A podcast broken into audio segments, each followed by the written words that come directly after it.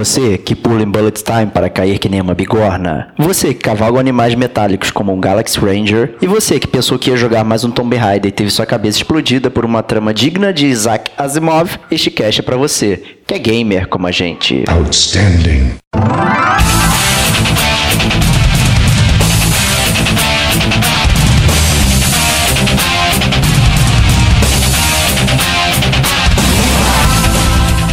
Diego Ferreira. Eu morri várias vezes tentando um, um pulo, achando que ia chegar no outro local, e na verdade ela segura a bigorna e se joga. Rodrigo Estevão. E obviamente cair do cavalo, porque o jogo é espetacular. Antônio Lutfi. Cara, você leu minha mente, que era exatamente disso que eu queria falar. Gabriel Trovão. Ou seja, pra você era muito menos que um Tomb Raider e ainda assim era pior que um Globo Repórter.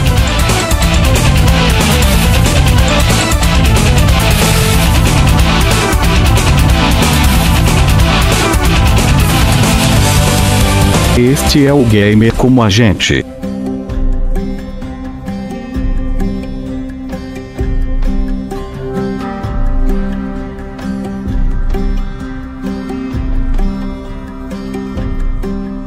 Olá, amigos e amigas gamers, sejam bem-vindos a mais um podcast do Gamer Como a Gente.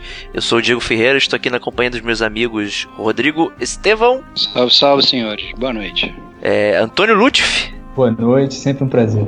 E Gabriel Trovão, de volta. Opa, salve! Isso aí, estamos com o time de elite aqui do Gamer Como a Gente, né, o time Fallout 4, para falar de Horizon Zero Dawn, né? Um, um jogão desse ano aqui, de 2017. É, e a gente vai aproveitar a carona, né? Todo mundo terminou, platinou, menos eu. E a gente vai falar desse jogo aí incrível depois dos recadinhos.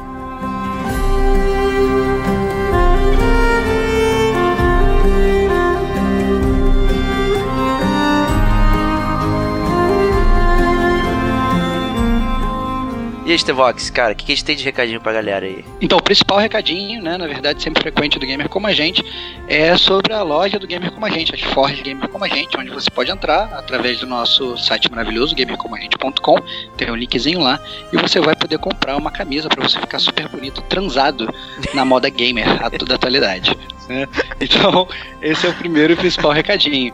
É... que mais, Diego? É, queria deixar um alô aí pro Cássio Cirone, lá do Lorde Podcasts, que apareceu aqui e curtiu lá o podcast do Caçador de Troféu, deixou um comentário no site e gostou e tal, e compartilhou na página dele lá do Facebook também, facebook.com.br Lorde Podcasts, então foi bem legal da parte dele aí, que bom que ele curtiu o nosso trabalho, e depois a gente vai dar uma conferida também lá no trabalho dele aí.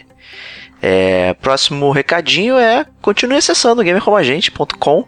Lá você encontra todos os links para acessar nossos podcasts, as resenhas, os artigos, link para o feed, link para iTunes, link para o SoundCloud. É, você pode assinar direto o feed também por ali da página, né? Então você pode receber por e-mail né, as atualizações se alguém utiliza isso. Né? a gente gostaria de também pedir pra galera aí compartilhar e tal.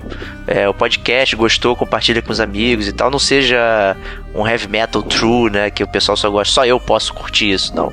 Deixa outras pessoas curtir também o podcast e tal. E compartilhar a palavra do, Gamer Como a Gente com todo mundo aí. E-mails no gamercomagente, arroba gmail.com. Estamos no Facebook no Twitter, né? Pode procurar por Gamer Como a Gente, a gente responde tudo, batemos altos papos e tal. E vamos podcast.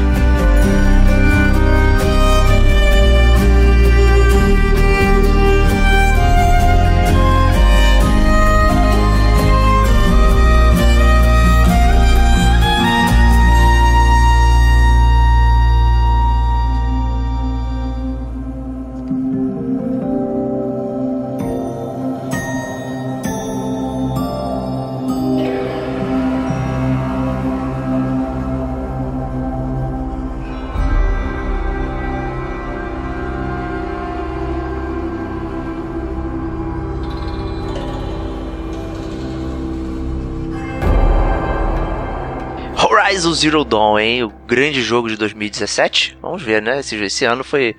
Foi está sendo né, um, um ano para muitos bons lançamentos de jogos.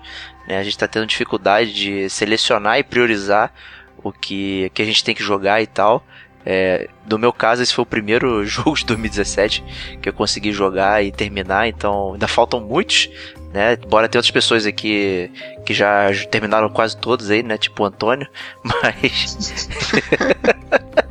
mas. É... Cara, eu te dou review em breve de todos. É, eventualmente a gente vai chegar lá.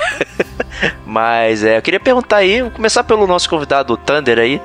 É, quais eram as suas expectativas pro jogo? Né? Se você hypou e tal.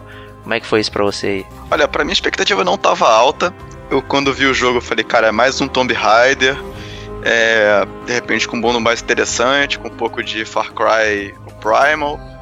E não tinha me convencido muitas coisas até o, até o lançamento, não. Quando o pessoal começou a jogar, eu comecei a ver um pouco de gameplay, até na própria Twitch mesmo, o pessoal jogando.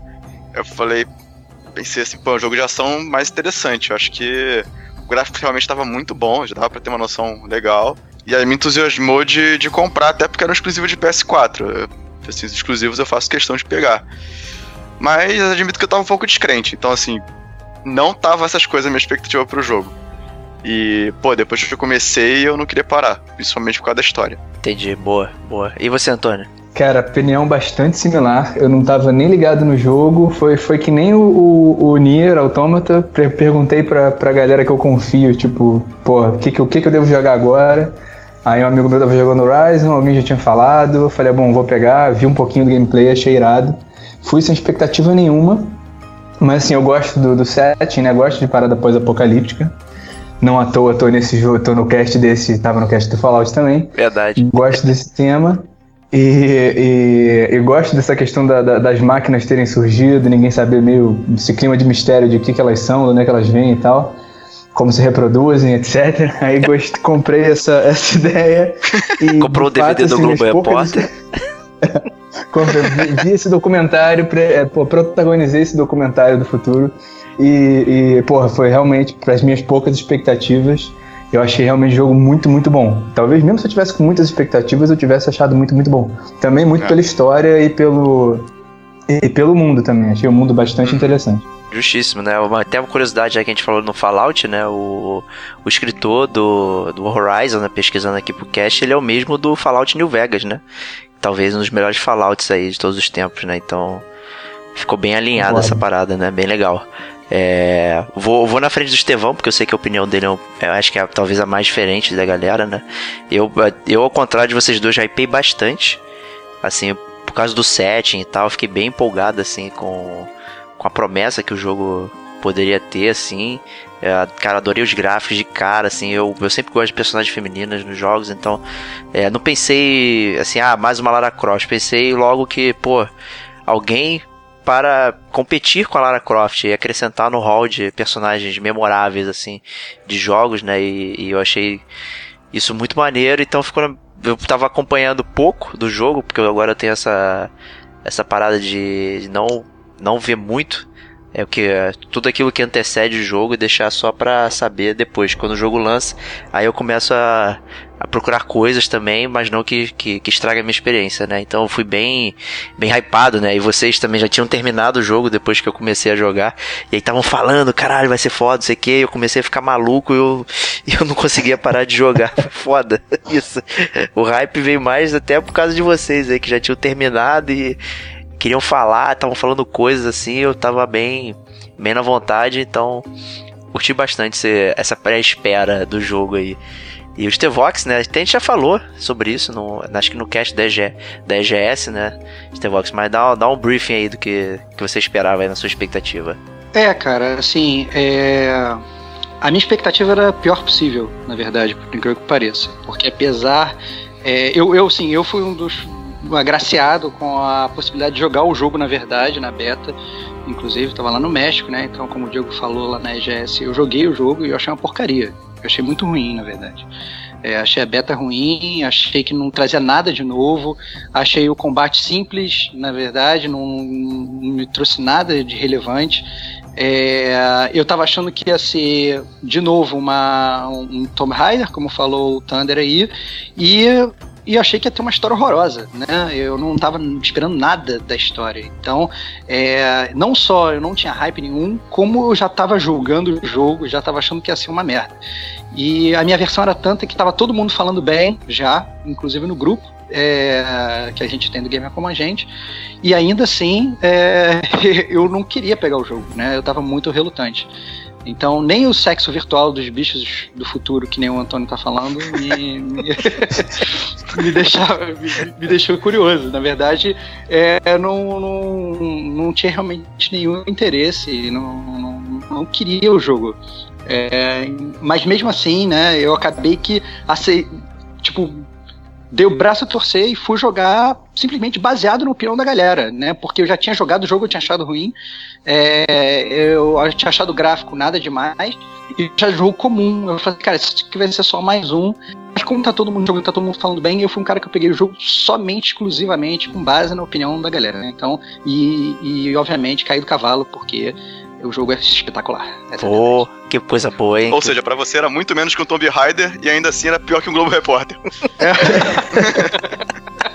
tipo isso, tipo isso. Cara. Entendi. Convertemos um hater, cara. Que Puta, cara, que glória, cara. Porra, Foi difícil. É difícil. É, eu vou te falar que a, a, a, minha expectativa baixou muito por conta do Estevão, inclusive. Ele falou pra caramba, eu falei, caralho, que furada que eu vou fazer comprando esse jogo. É. E fui lá. mas eu não, não me arrependi, cara, não. Assim, mas, a, mas, a minha, mas a minha opinião era embasada, assim. Eu cheguei a jogar o jogo, não fui o. Né, não, acredito, não. Eu lembro, eu lembro que você falou, eu discuti, eu perguntei, vale é. a pena. Cara, eu joguei, cara, não é isso, jogabilidade não é boa. E eu fiquei com o pé atrás, porque eu tenho um pouco de dificuldade até pra, pra questão de mira com, com controle, que eu tô mais acostumado com teclado e mouse. Uhum. Mas eu fui, eu falei, não, eu vou, eu vou tentar, porque não é possível, todo, todo, não é possível muita gente esteja tão errada assim. Pois é. Não, né? mas aí o ponto é o seguinte, eu acho, eu acho só para complementar, eu acho que a, a, beta do jogo na verdade foi muito mal feita. Então, Entendi. É, assim, você não enfrentava vários bichos, você só tinha, né, aqueles é, Watchers lá, aquele cientista uh -huh. que ele parece um Velociraptor lá que fica uhum. é, procurando você, e você tinha aqueles bichos que não atacam você, né? Aqueles, né? É, é parecem umas galinhas, ou que parecem uns cavalinhos, ficam pastando e tal. E você não, não tinha muito o, você não tinha nenhuma missão no beta, você só ficava andando no campo. E, e, era, na verdade, um cenário muito limitado, não era grande. Então, qualquer lugar que você ia, você recebia mensagem: volte, ou você vai, vai, vai, vai, vai bugar o jogo, entendeu? Então, assim, foi uma beta mal feita. As próprias armas que você tinha também não eram muitas. Então, é, pareceu realmente um jogo completamente genérico. Acho que foi uma beta, talvez, assim, e, e no final dos contos você via um vídeo. Você, você jogava isso quando terminava o tempo, você via um vídeo mais ou menos da história, que eu falei: ah, cara, esse aqui vai ser, vai ser uma porcaria, entendeu? Assim, eu acho que uhum. grande parte da, da né, do meu hate pelo jogo e tal, e da, do meu preconceito pelo jogo, ele veio baseado numa beta que foi muito mal executada, né? Ainda bem que o jogo foi executado de forma completamente diferente. Justíssimo, né? Esse é até um papo que a gente já levou é, em outros podcasts aí, que é a questão do, dos demos de jogos e tal. É, como você experimentar os jogos antes de, de, de comprar e tal, não sei o que. Quer dizer, se, se, se, se, não fosse a opinião dos amiguinhos, né, a beta teria sido suficiente para que você não comprasse, né? E isso é muito, muito ruim, né? Então, só que ao mesmo tempo com esses jogos muito gigantes, né, é difícil você tirar um pedaço coerente do jogo, demonstrar tudo e, e ainda por cima achar que é bom, né? Então é bem complicado isso.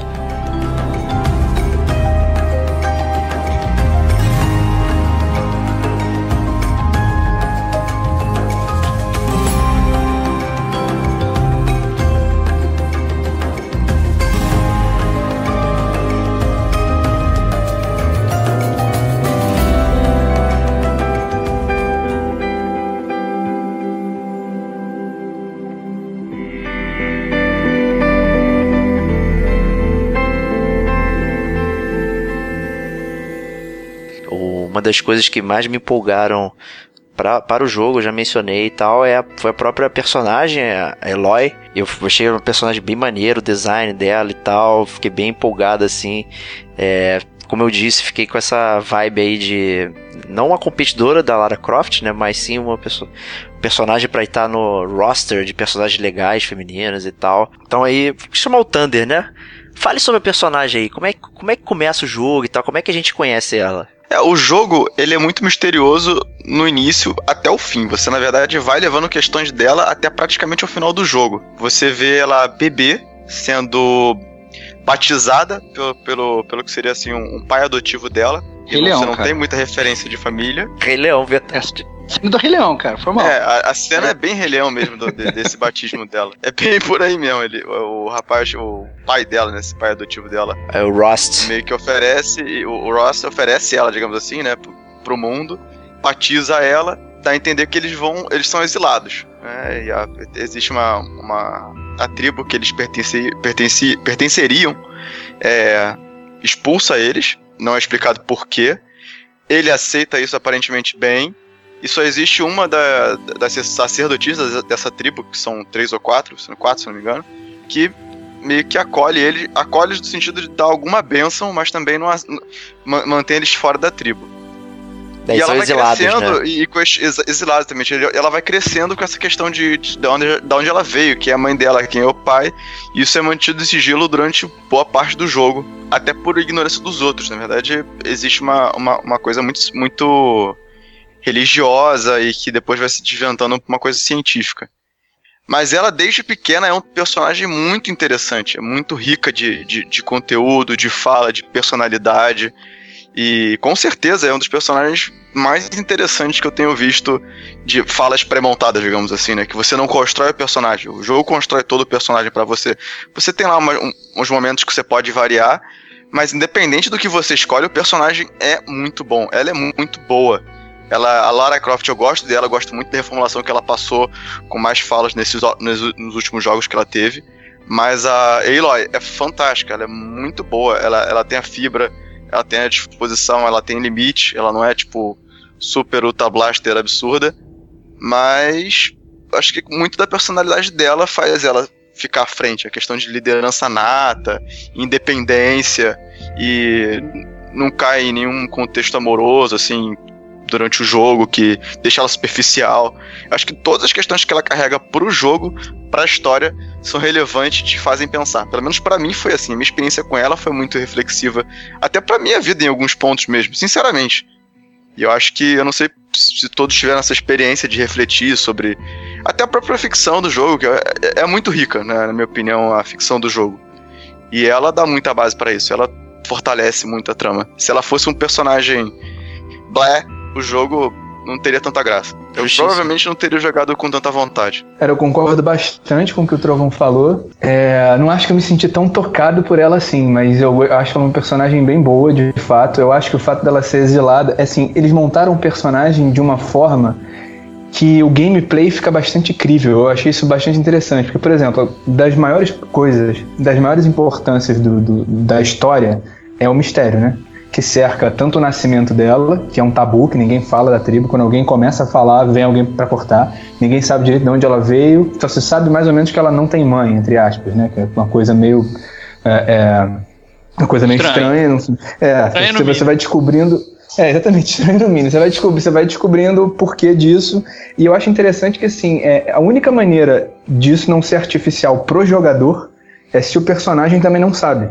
Então essa saída dela ser outcast, ao mesmo tempo que, que faz ela ficar fodona no arco e flecha, nas acrobacias, o que é necessário para um jogo que tem platforming, que nem esse, também justifica o, o fato da, da, da ignorância do jogador. Então eu achei, eu achei uma escolha muito boa. E eu achei também o, o, o Rost, né, esse pai adotivo dela, eu achei um personagem fantástico. Assim, o cara, o cara assim, é, na, ele é irredutível, ele aceita o, o exílio, ele, ele meio que continua na tribo, ele não é um rebelde, ele não se rebelou porque ele foi exilado, ele aceita aquilo muito bem, ele, ele acha justo. E ela não, obviamente que ela cresceu exilada sem nenhum amigo, é uma adolescente, ela é completamente revoltada, com toda a razão. Mas é bom ter essa, essa dualidade, eu acho bastante interessante. Então o início do jogo eu curti bastante por causa disso, porque apresenta ela de uma forma que eu achei muito boa, ele também, e a tribo também como uma coisa muito hierárquica, muito religiosa, muito, é, muito cheia de tabus e de, e de dogmas. Eu achei o setting bastante interessante. Um parêntese aqui, que eu- a coisa rápida, que essa questão mesmo que ele falou do Ross, que, que aceita e- e, o exílio, né? É explicada também mais tarde, claramente, inclusive pra Eloy, né? Já que você tá o tempo todo passado, passado com ela, a personagem. E ela entende o, o porquê e passa a meio que aceitar porque ele aceitou, porque durante muito tempo ela ficou um pouco ressentida pelo fato dele ser tão passivo quanto o exílio. Sim. E aí, sim. depois que tudo é explicado, ela tem a, a, a, empatia de se colocar no lugar dele, esquecer os problemas que ela teve e falar, é, ele realmente tinha um ponto dele. Parênteses dentro do parênteses. Quando a gente chegar mais na zona de spoiler, eu tenho uma, que, uma questão com como isso é revelado para ela. Eu achei muito raso o jeito que isso é revelado. Eu achei que pudesse, pudesse ser melhor. Mas enfim, fica para okay. depois. Boa. É, eu acho que, Antônio, boa parte você falou também aí dessa questão de personalidades, é interessante que a gente começa jogando com ela criança, né? E, e, a gente vai vendo ela crescendo também e essas questões aparecendo na cabeça dela, né? Logo no início tem aquela cena que ela toma uma pedrada e tal da, dos molequinhos da tribo, né? E você uhum. pode escolher como você vai reagir e tal. E é, e é interessante isso, como você vê como ela é destratada pelas outras pessoas e tal. Então, dá a entender também pouco como é que ela fica rebelde, assim, tentando saber exatamente o que aconteceu. E, e ao mesmo tempo que o pai dela, né, é um exemplo, é, é também a, aquilo que ela quer se opor, né? Então é muito curioso isso. Eu achei bem, bem legal toda essa, essa construção e foi muito interessante começar jogando com, como criança, assim, para você ter uma noção melhor uh, da personagem e, e, evoluindo de verdade, né? Eu achei bem legal isso. Então, é, eu vou concordar com todos vocês, mas eu também vou ser bastante hater nesse momento. Justo. É, por incrível que pareça, por incrível que pareça. É, pra até fazer um contraponto, eu não tô fazendo isso de sacanagem, porque eu realmente acho. É, eu concordo com vocês. É, não, não, não. Eu concordo, eu concordo com vocês, assim, no sentido que eu achei a personagem fantástica. É, essa questão que o Antônio falou da, da história é, realmente dar esse suporte do mistério né, e casar perfeitamente é realmente muito bom e cai muito bem, né? É, entretanto, na verdade, uma das críticas minhas para Aloy em termos de construção de personagem é que, na verdade, independente, por exemplo, você tanto o Diego quanto o Trovão citaram essas escolhas que volta e meia você tem durante o jogo, né? É, e a grande verdade é que essas escolhas não fazem diferença nenhuma. Ah, sim, verdade. Nenhuma. É, é. Você você, você escolher A, B ou C, na verdade, em termos de construção de personagem, né, você está simplesmente soltando uma frase e aquilo não vai ter nenhum impacto ao longo da história, entendeu? Então isso eu achei um pouco off na questão da construção do personagem. É, talvez calha muito para sua própria percepção de como é a sua Aloy, né? Ah, não, a minha Aloy é uma Aloy que pensa, ou na minha Aloy é uma Aloy emotiva e tal. Mas o impacto de sua escolha no mundo do jogo não existe. É né? zero. E, é. Então é zero. Uhum. Então, então isso eu achei que na verdade é a, a, talvez a única parte ruim. Se é que a gente pode falar que é ruim, porque eu entendo também é, que eles têm que amarrar isso de alguma forma, porque é uhum. uma história muito autocontida e o jogo, na é. verdade, ele, ao contrário de uma, de uma Lara Croft, por exemplo, de um Tom Raider, é um jogo muito baseado no enredo. Ele tem um enredo muito coeso e muito preso. Então, talvez se eles botassem, ah, não, escolhas durante o jogo, ah, podia cagar a história toda, entendeu? Ou talvez eles não acharam a melhor forma de fazer isso. Mas, de qualquer forma, eu entendo as escolhas não fazerem nada. É decepcionante você ter escolhas que não né, que não, não, não dão em nada entendeu? Mas isso, de qualquer forma, não tira todo esse brilho que vocês falaram de que a Eloy é um personagem fantástico. Então, Stavox, até concordo com você com essa questão aí das escolhas e tal, e é boa parte disso é porque você não pode ter uma Eloy é, muito discrepante do que do que os próprios é, o cara que escreveu a história pensou, né? Então, é, ela não pode sair muito, senão pode cagar a história. Você pode ter, então, pelo menos as escolhas eu vejo como percepções diferentes da, da, da mesma pessoa. Né? Eu acho que da forma que tá, funcionou. Se eu, se eu for ficar comparando com outros jogos parecidos, né? Tipo Witcher ou, ou Mass Effect e tal, que tem essas é, wheels de escolha, Dragon, Dragon Age e tal, e que aí essas escolhas podem afetar, e talvez ele fique é, mal ranqueado, né? Mas pra, pra situação que, que foi colocado dentro desse jogo, do Horizon, acho que funcionou, funcionou bem.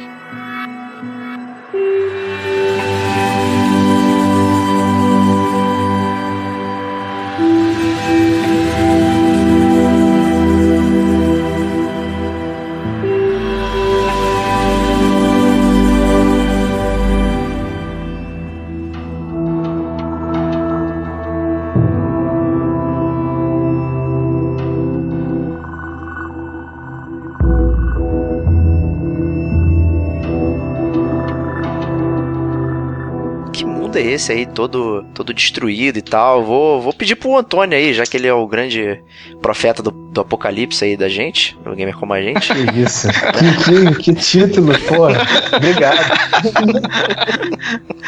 Essa foi boa. É o cara que mais cara, entende aí. É, é, o mundo do Horizon é um, um, um, um mundo claramente no futuro do nosso, um futuro em que a humanidade como a gente conhece já rodou faz tempo. Enfim, teve, teve algum cataclismo aqui no início do jogo, não se sabe qual é, e também acho que não dá para falar agora. Mas você sabe que se passa muitos e muitos anos depois, muitos milênios depois, até porque a cultura humana já não é já não se sabe mais nada dela. Assim, as tribos que habitam esse mundo sabem alguma coisa dos antigos, mas já é uma coisa, aquela coisa meio religiosa mesmo, de, de, mito, né? Você sabe, você meio que sabe, meio que interpreta. Então eles sabem que tinham os antigos, que tinham tecnologia, que foram, foram subjugados pela tecnologia, mas não sabem direito como. Cada tribo tem sua interpretação. E por algum motivo que também a gente não sabe porquê no início, o mundo é habitado por máquinas é, que têm sim, algum tipo de inteligência artificial e elas se comportam é, de acordo com o formato delas. Tem uma máquina que tem o formato de um alce e ela fica pastando, você não sabe por quê. Tem umas máquinas que são tem, sei lá, uma aparência mais carnívora e elas te atacam. Tem máquinas ferozes, máquinas passivas. E, e obviamente que, essa, que essas máquinas foram incorporadas na cultura na cultura das tribos como, como parte do cataclismo e elas são usadas também como, como eram usados os animais no, na fase tribal da humanidade, né? Só que em vez de pele e carne, você vende é, lente dos olhos e, e, e, metal das carcaças e baterias e combustíveis. Então, assim, existe uma, existe uma economia que gira em torno das máquinas, que eu acho bastante interessante. E, assim, não tem nenhum tipo de comunicação como a gente, é uma coisa bem tribal mesmo. Inclusive, a única pessoa que tem acesso a uma, a uma comunicação é a Eloy, que acha um, um, um device, né, um, um, um, aparelho logo no início do jogo que meio que explica o mundo para ela. Um, Google Goggles de, de sei, lá que, sei lá que ano que meio que faz um HUD para ela e ela tem algum acesso a, a, a, uma inteligência que ela não sabe de onde vem também, sabe que vem dos antigos e tal, mas ela e algumas outras poucas pessoas são as únicas pessoas que têm acesso a uma rede, digamos assim, que dá uma grande vantagem para ela de comunicação, de combate, etc. Mas a humanidade ainda é muito primitiva com assim e, e, é engraçado eu acho essa, essa dualidade da tecnologia que, que você tem máquinas ultra inteligentes que, que comem grama e que atacam umas às outras e atacam humanos só que as armas que os humanos fazem a partir das carcaças são arcos e flechas ou, ou, não sei nem se tem alguma coisa de, de, de, faca alguma coisa assim mas é uma coisa muito muito crua porque realmente o acesso à informação acabou né? as, as pessoas não sabem mais como produzir tecnologia e o porquê disso Cara, só fazer um parede. Exceto aquelas tribos que tem sempre um brother lá dentro com a metralhadora giratória do, do, do Exterminador do Futuro, né, cara? Verdade. Ele saca isso sim, do sim. coisa e tem, todo mundo com arco e flecha e o cara com a metralhadora giratória, né, cara? Engraçado. É, canhão, tem um canhão é. também. Vamos, deixar, vamos lembrar ah. que tem um canhão bizarro lá também. É, tem um canhão bizarro. Eu diria, eu diria que essa humanidade do Horizon tá exatamente nesse ponto. Tá no ponto em que, assim, alguns deles descobriram a pólvora e os outros estão tomando um calor dessas pessoas. Eu acho que, assim, é, o paralelo que se faz, assim. Quando alguém descobriu, estão descobrindo arma de projétil sinistra. Eu acho que esse é o ponto é, é, paralelo da história, o ponto em que a humanidade se encontra. Mas fora isso, a maioria das tribos ainda é bastante, assim, é, sei lá, idade do bronze, talvez, alguma coisa assim. O, o que eu acho bem legal desse mundo aí se passar tantos milhares de anos à frente, assim, é, é, é que existe os resquícios, os, os resquícios da civilização antiga são, são muito poucos, assim, você vê é, a parada muito dominada por, pela natureza e tal, então são pequenas pistas só que tem no, em certos ambientes, né? Não é, não é tipo o, o estilo Last of Us, né, da vida, ou qualquer outro. Ou Slaved até, né, que foi um dos paralelos que a gente mais fez com o Horizon, foi um Slaved, né, que ainda é, a grama não tinha alcançado tanto assim, né? E aqui você vê é, com, é, ficou realmente no passado, né? A, a, o mundo antigo, né? Então eu acho isso interessante. Ao mesmo tempo que isso te instiga a tentar descobrir, né? Onde é que você tá e tal. Então isso é bem, bem legal mesmo. É, então vou fazer um paralelo sobre duas coisas assim que que o Antônio não falou. A primeira coisa que eu queria falar é que realmente o, o mundo, em termos de extensão, ele é muito grande, eu achei. É, e por ser muito grande, eu achei que os desenvolvedores eles povoaram bem o mundo com é, lugares assim, visualmente diferentes, né? Então, você tem bem Sim. definido, ah não, o que é uma floresta tropical, você tem um deserto, você tem uma parte de neve, você tem uma, sabe? Então, assim, é, é muito legal você, inclusive, transitar e não fica nada chato, assim, porque ao mesmo tempo que é uma, uma transição que você pode fazer andando, né, você pode também é, pegar os animais e ir cavalgando de um lugar para o outro e tal. E eu achei que a, trans, a transição, mesmo você tendo fast travel, que depois de um determinado tempo do jogo, de um determinado ponto do jogo você passa a usar ele muito mais, é, ele é, um, é, muito fácil e o jogo, o, em termos de mundo, assim, é realmente muito interessante essa parte. É, com relação aos, aos, aos dinossauros, aos bichos, né, é, robóticos que o, que o Antônio falou, eu achei, assim, o design fantástico, cara. Eu achei uma das coisas mais impressionantes do jogo, a forma como eles se comportam, né, a, a própria inteligência artificial dos bichos, porque tem uns, uns animais que são realmente, eles são completamente passivos, então eles correm de você, né? Tem outros que, inclusive, eles correm de você, mas se eles se sentem ameaçados a um certo ponto que eu acho que, sei lá, eles sentem que a vida deles está em perigo, eles te atacam, né? Então eles, né, passam da fase 1 para fase 2, e tem outros que inclusive te atacam logo de prima, né? Eles te vêm, te atacam, te vêm como uma presa. Então, é, eu achei muito legal, achei a variedade boa, né? É, eu achei a variedade tão boa que quando chegou no final do jogo eu vi que eu já tinha catalogado todos e que eu já tinha visto todos, eu ainda queria mais, porque eu achei que o design deles era tão legal que eu queria cada vez achar novos, né? Então eu me senti, na verdade, um zoólogo, sei lá, do, do futuro. Então, então, assim, foi, foi bem engraçado. E a última coisa que eu queria falar, na verdade, né? Porque é porque eu quero ainda que o Diego e o, e o Thunder falem mais sobre essa questão do mundo, das tribos e tudo. Uma coisa que eu achei muito interessante, fazendo paralelo com isso que vocês falaram, do, deles falarem dos antigos e do passado e tal, não sei o quê. O que, eu, o que eu achei muito interessante é que tem alguns pontos do jogo é, que você consegue acessar é, através desse device que o Antônio falou, você consegue, que a, que a Loy achou, ela, você consegue acessar cenas do passado, né? E essas cenas do passado são, na verdade, cenas do nosso futuro, a maior parte delas, pelo menos, né? E isso eu achei muito legal, porque eles não, você não faz só o paralelo do passado da, da Eloy ser o nosso presente, mas também ser o nosso futuro. Então, ela, por exemplo, ela sobe numa montanha e ela pega um desses pontos aí e ela vê um estádio. E você claramente vê que esse estádio, onde estava rolando uma partida de um esporte que, por exemplo, às vezes nem existe pra gente ainda, né? É, era uma coisa completamente futurista e tal. E ao mesmo tempo, ela vai no, no deserto, ela pega um acesso lá, ela vê uma corrida lá que claramente é um Rally Dakar da vida, entendeu? Então é uma coisa que, que é, é mais crível pra gente. Então, ao mesmo tempo que o jogo ele se passa num futuro completamente distante, você consegue é, acessar um futuro que seria o nosso futuro tecnológico, digamos, e ao mesmo tempo você acessa o nosso presente através dessas memórias.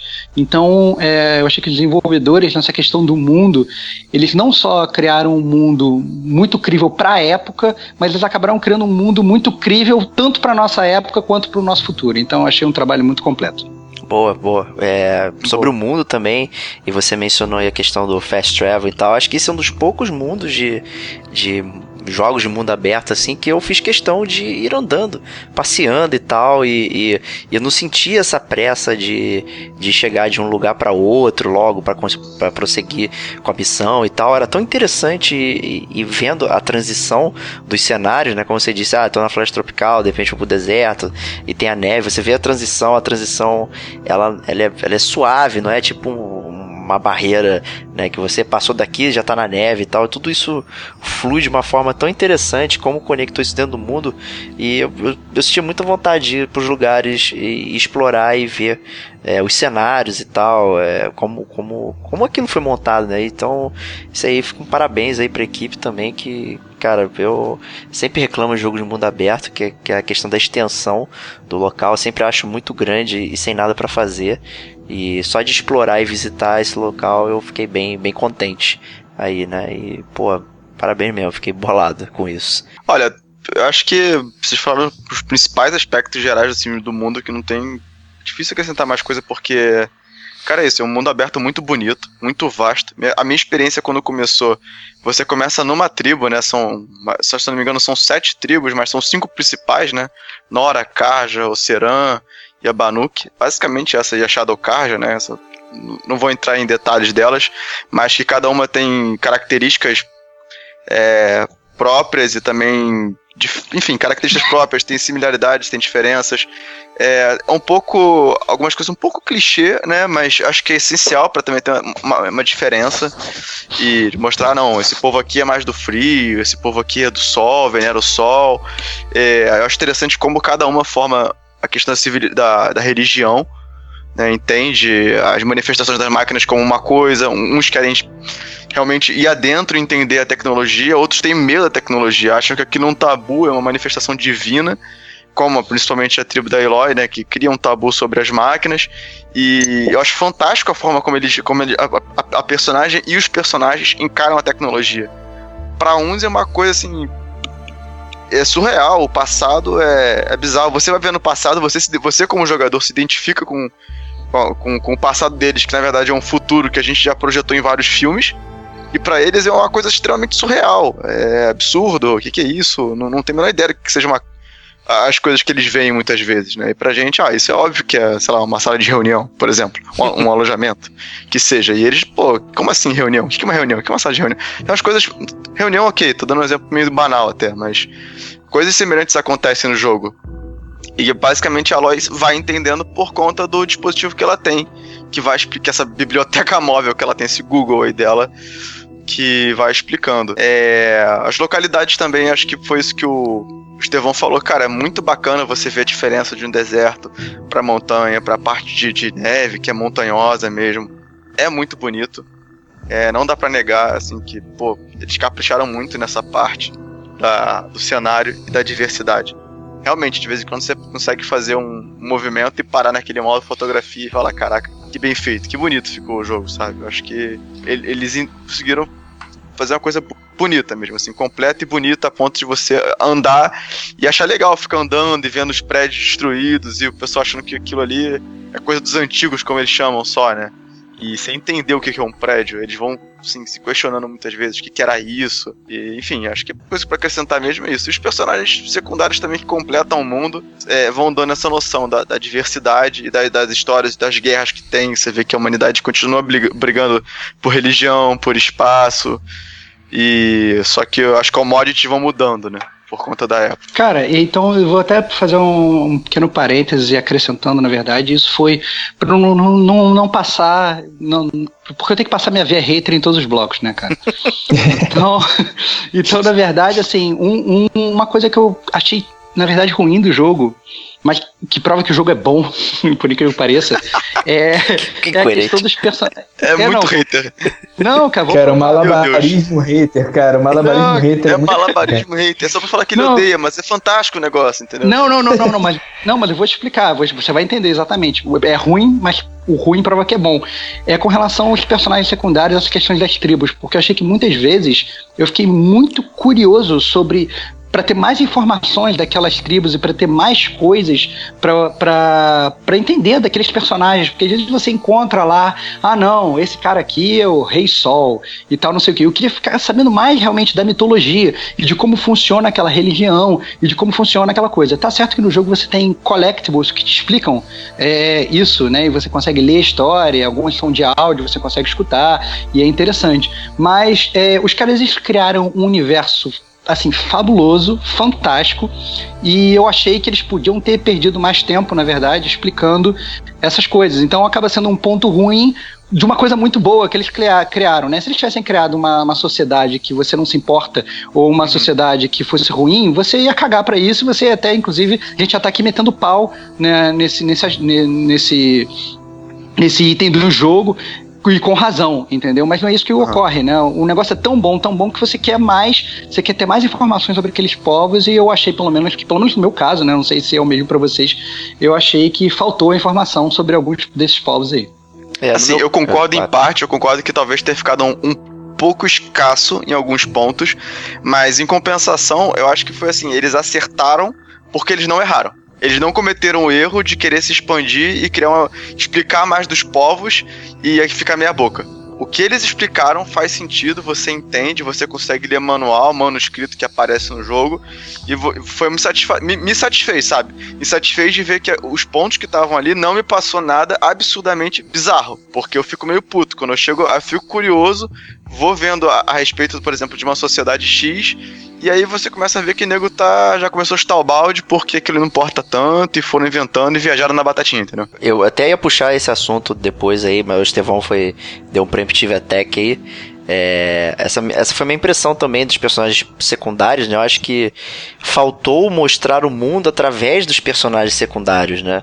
No caso, né? Que a gente conseguia ver é, em algumas missões e tal, lendo nos manuscritos, como funcionava os locais e algumas sociedades e tal, mas acho que faltou passar isso através de personagens, assim, porque eu acho que é, é uma aventura muito solitária da Eloy. Né? A gente tem pouquíssimos personagens, né, de, forma geral, e menos ainda de personagens que se destacam realmente e que você se importa ou você quer saber é, mais sobre eles e tal. Então, é, parando aqui, eu tenho até dificuldade de lembrar de muitas das pessoas com que ela cruzou no jogo, né? Porque eles não, não tiveram esse impacto tão grande assim, pelo menos para mim, é, na, na, na, contação de história, né? E, e também a dar mais é, gordura pro mundo, né? Então eu achei que, que faltou contar mais coisas do mundo, mas simplesmente por causa de uma falta de personagens que dariam esse suporte. Na verdade, eu me satisfiz com as informações do mundo do, com, com o progredir do jogo. Eu achei que as minhas dúvidas foram explicadas, assim, de onde as tribos vêm e tal, principalmente por que, a tribo da Eloy, né, os Nora, são tão mais fechados e tão dogmáticos. Eu acho que a explicação do próprio, da própria main quest uhum. revela bastante isso. O fato de nunca terem saído dali e, e ali ser o que é, que a gente vai falar mais na zona de spoiler, mas não, não, tive, não tive tanta essa curiosidade. A minha curiosidade era mais sobre como que o mundo chegou ao estado que estava, né? Tipo, como que a gente fudeu com tudo.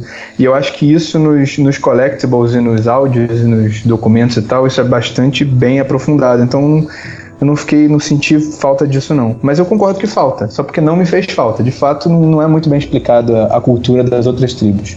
Talvez lá dos Karja, porque são é a segunda principal, digamos assim, mas as outras não muito.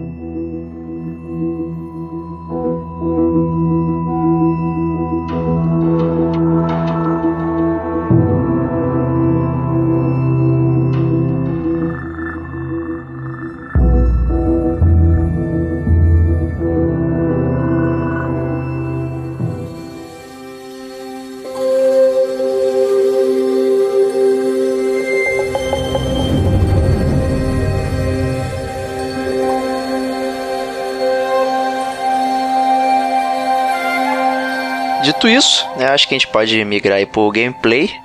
Né, e abrir esse bloco aí explicando como é que funciona o jogo, né? Já que. Vou começar pelo Stevox, né? Que ele veio todo hater do jogando beta, achou um cocô e tal. Né, e a versão final satisfez ele. Então, dá aí seu rundown do gameplay do jogo.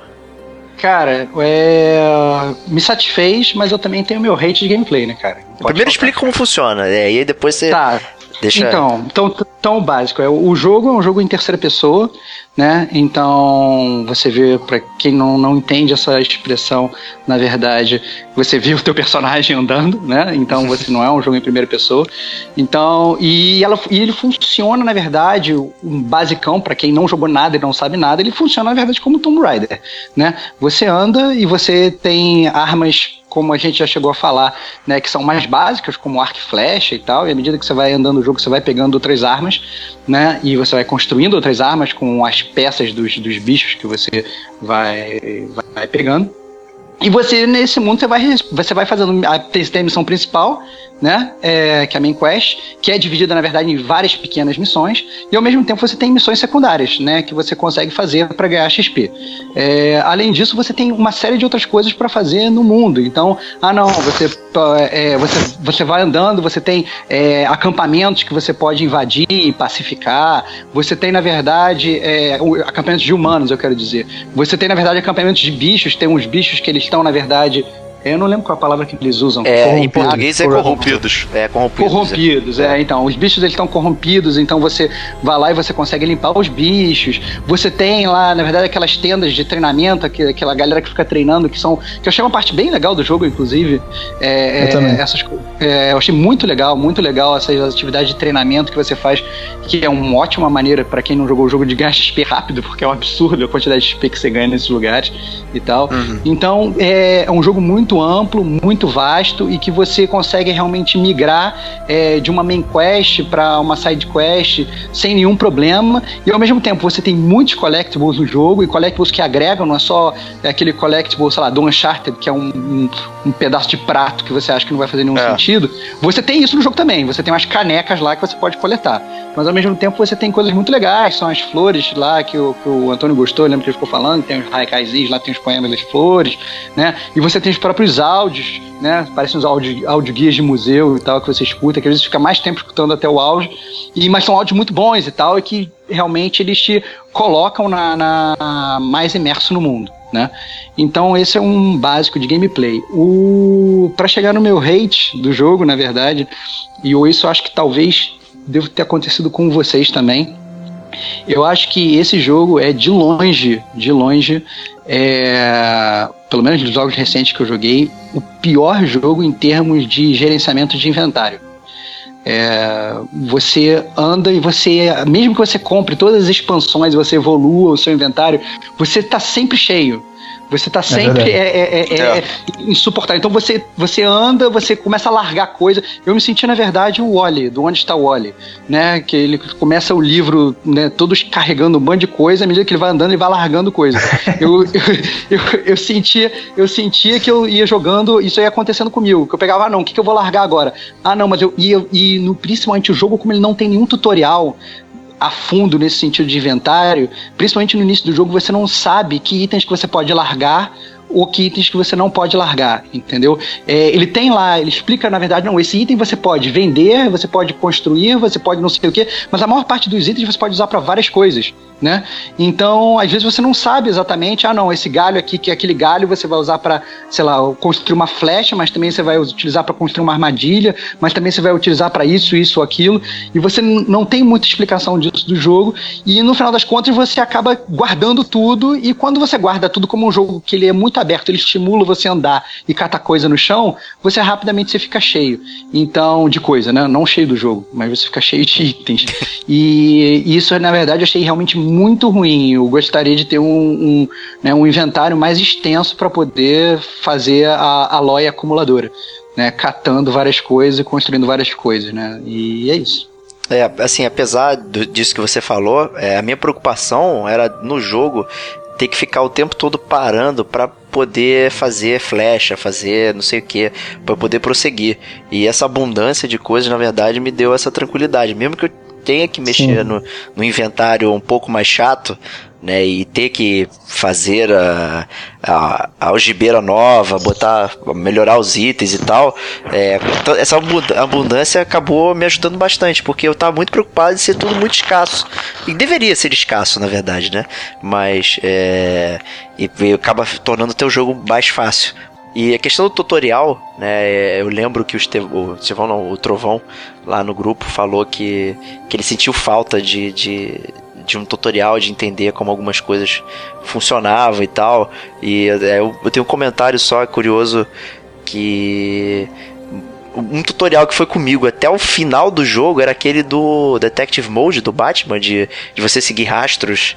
E toda vez que eu acionava ele, sempre subia a telinha do tutorial me mostrando que botão que eu deveria apertar e, e fazer para poder seguir as pegadas. Pode crer. Eu, eu, não entendi isso, cara. Eu achei que era um bug, ah, mas será é, que é. Pode crer. Achei muito bizarro isso, né?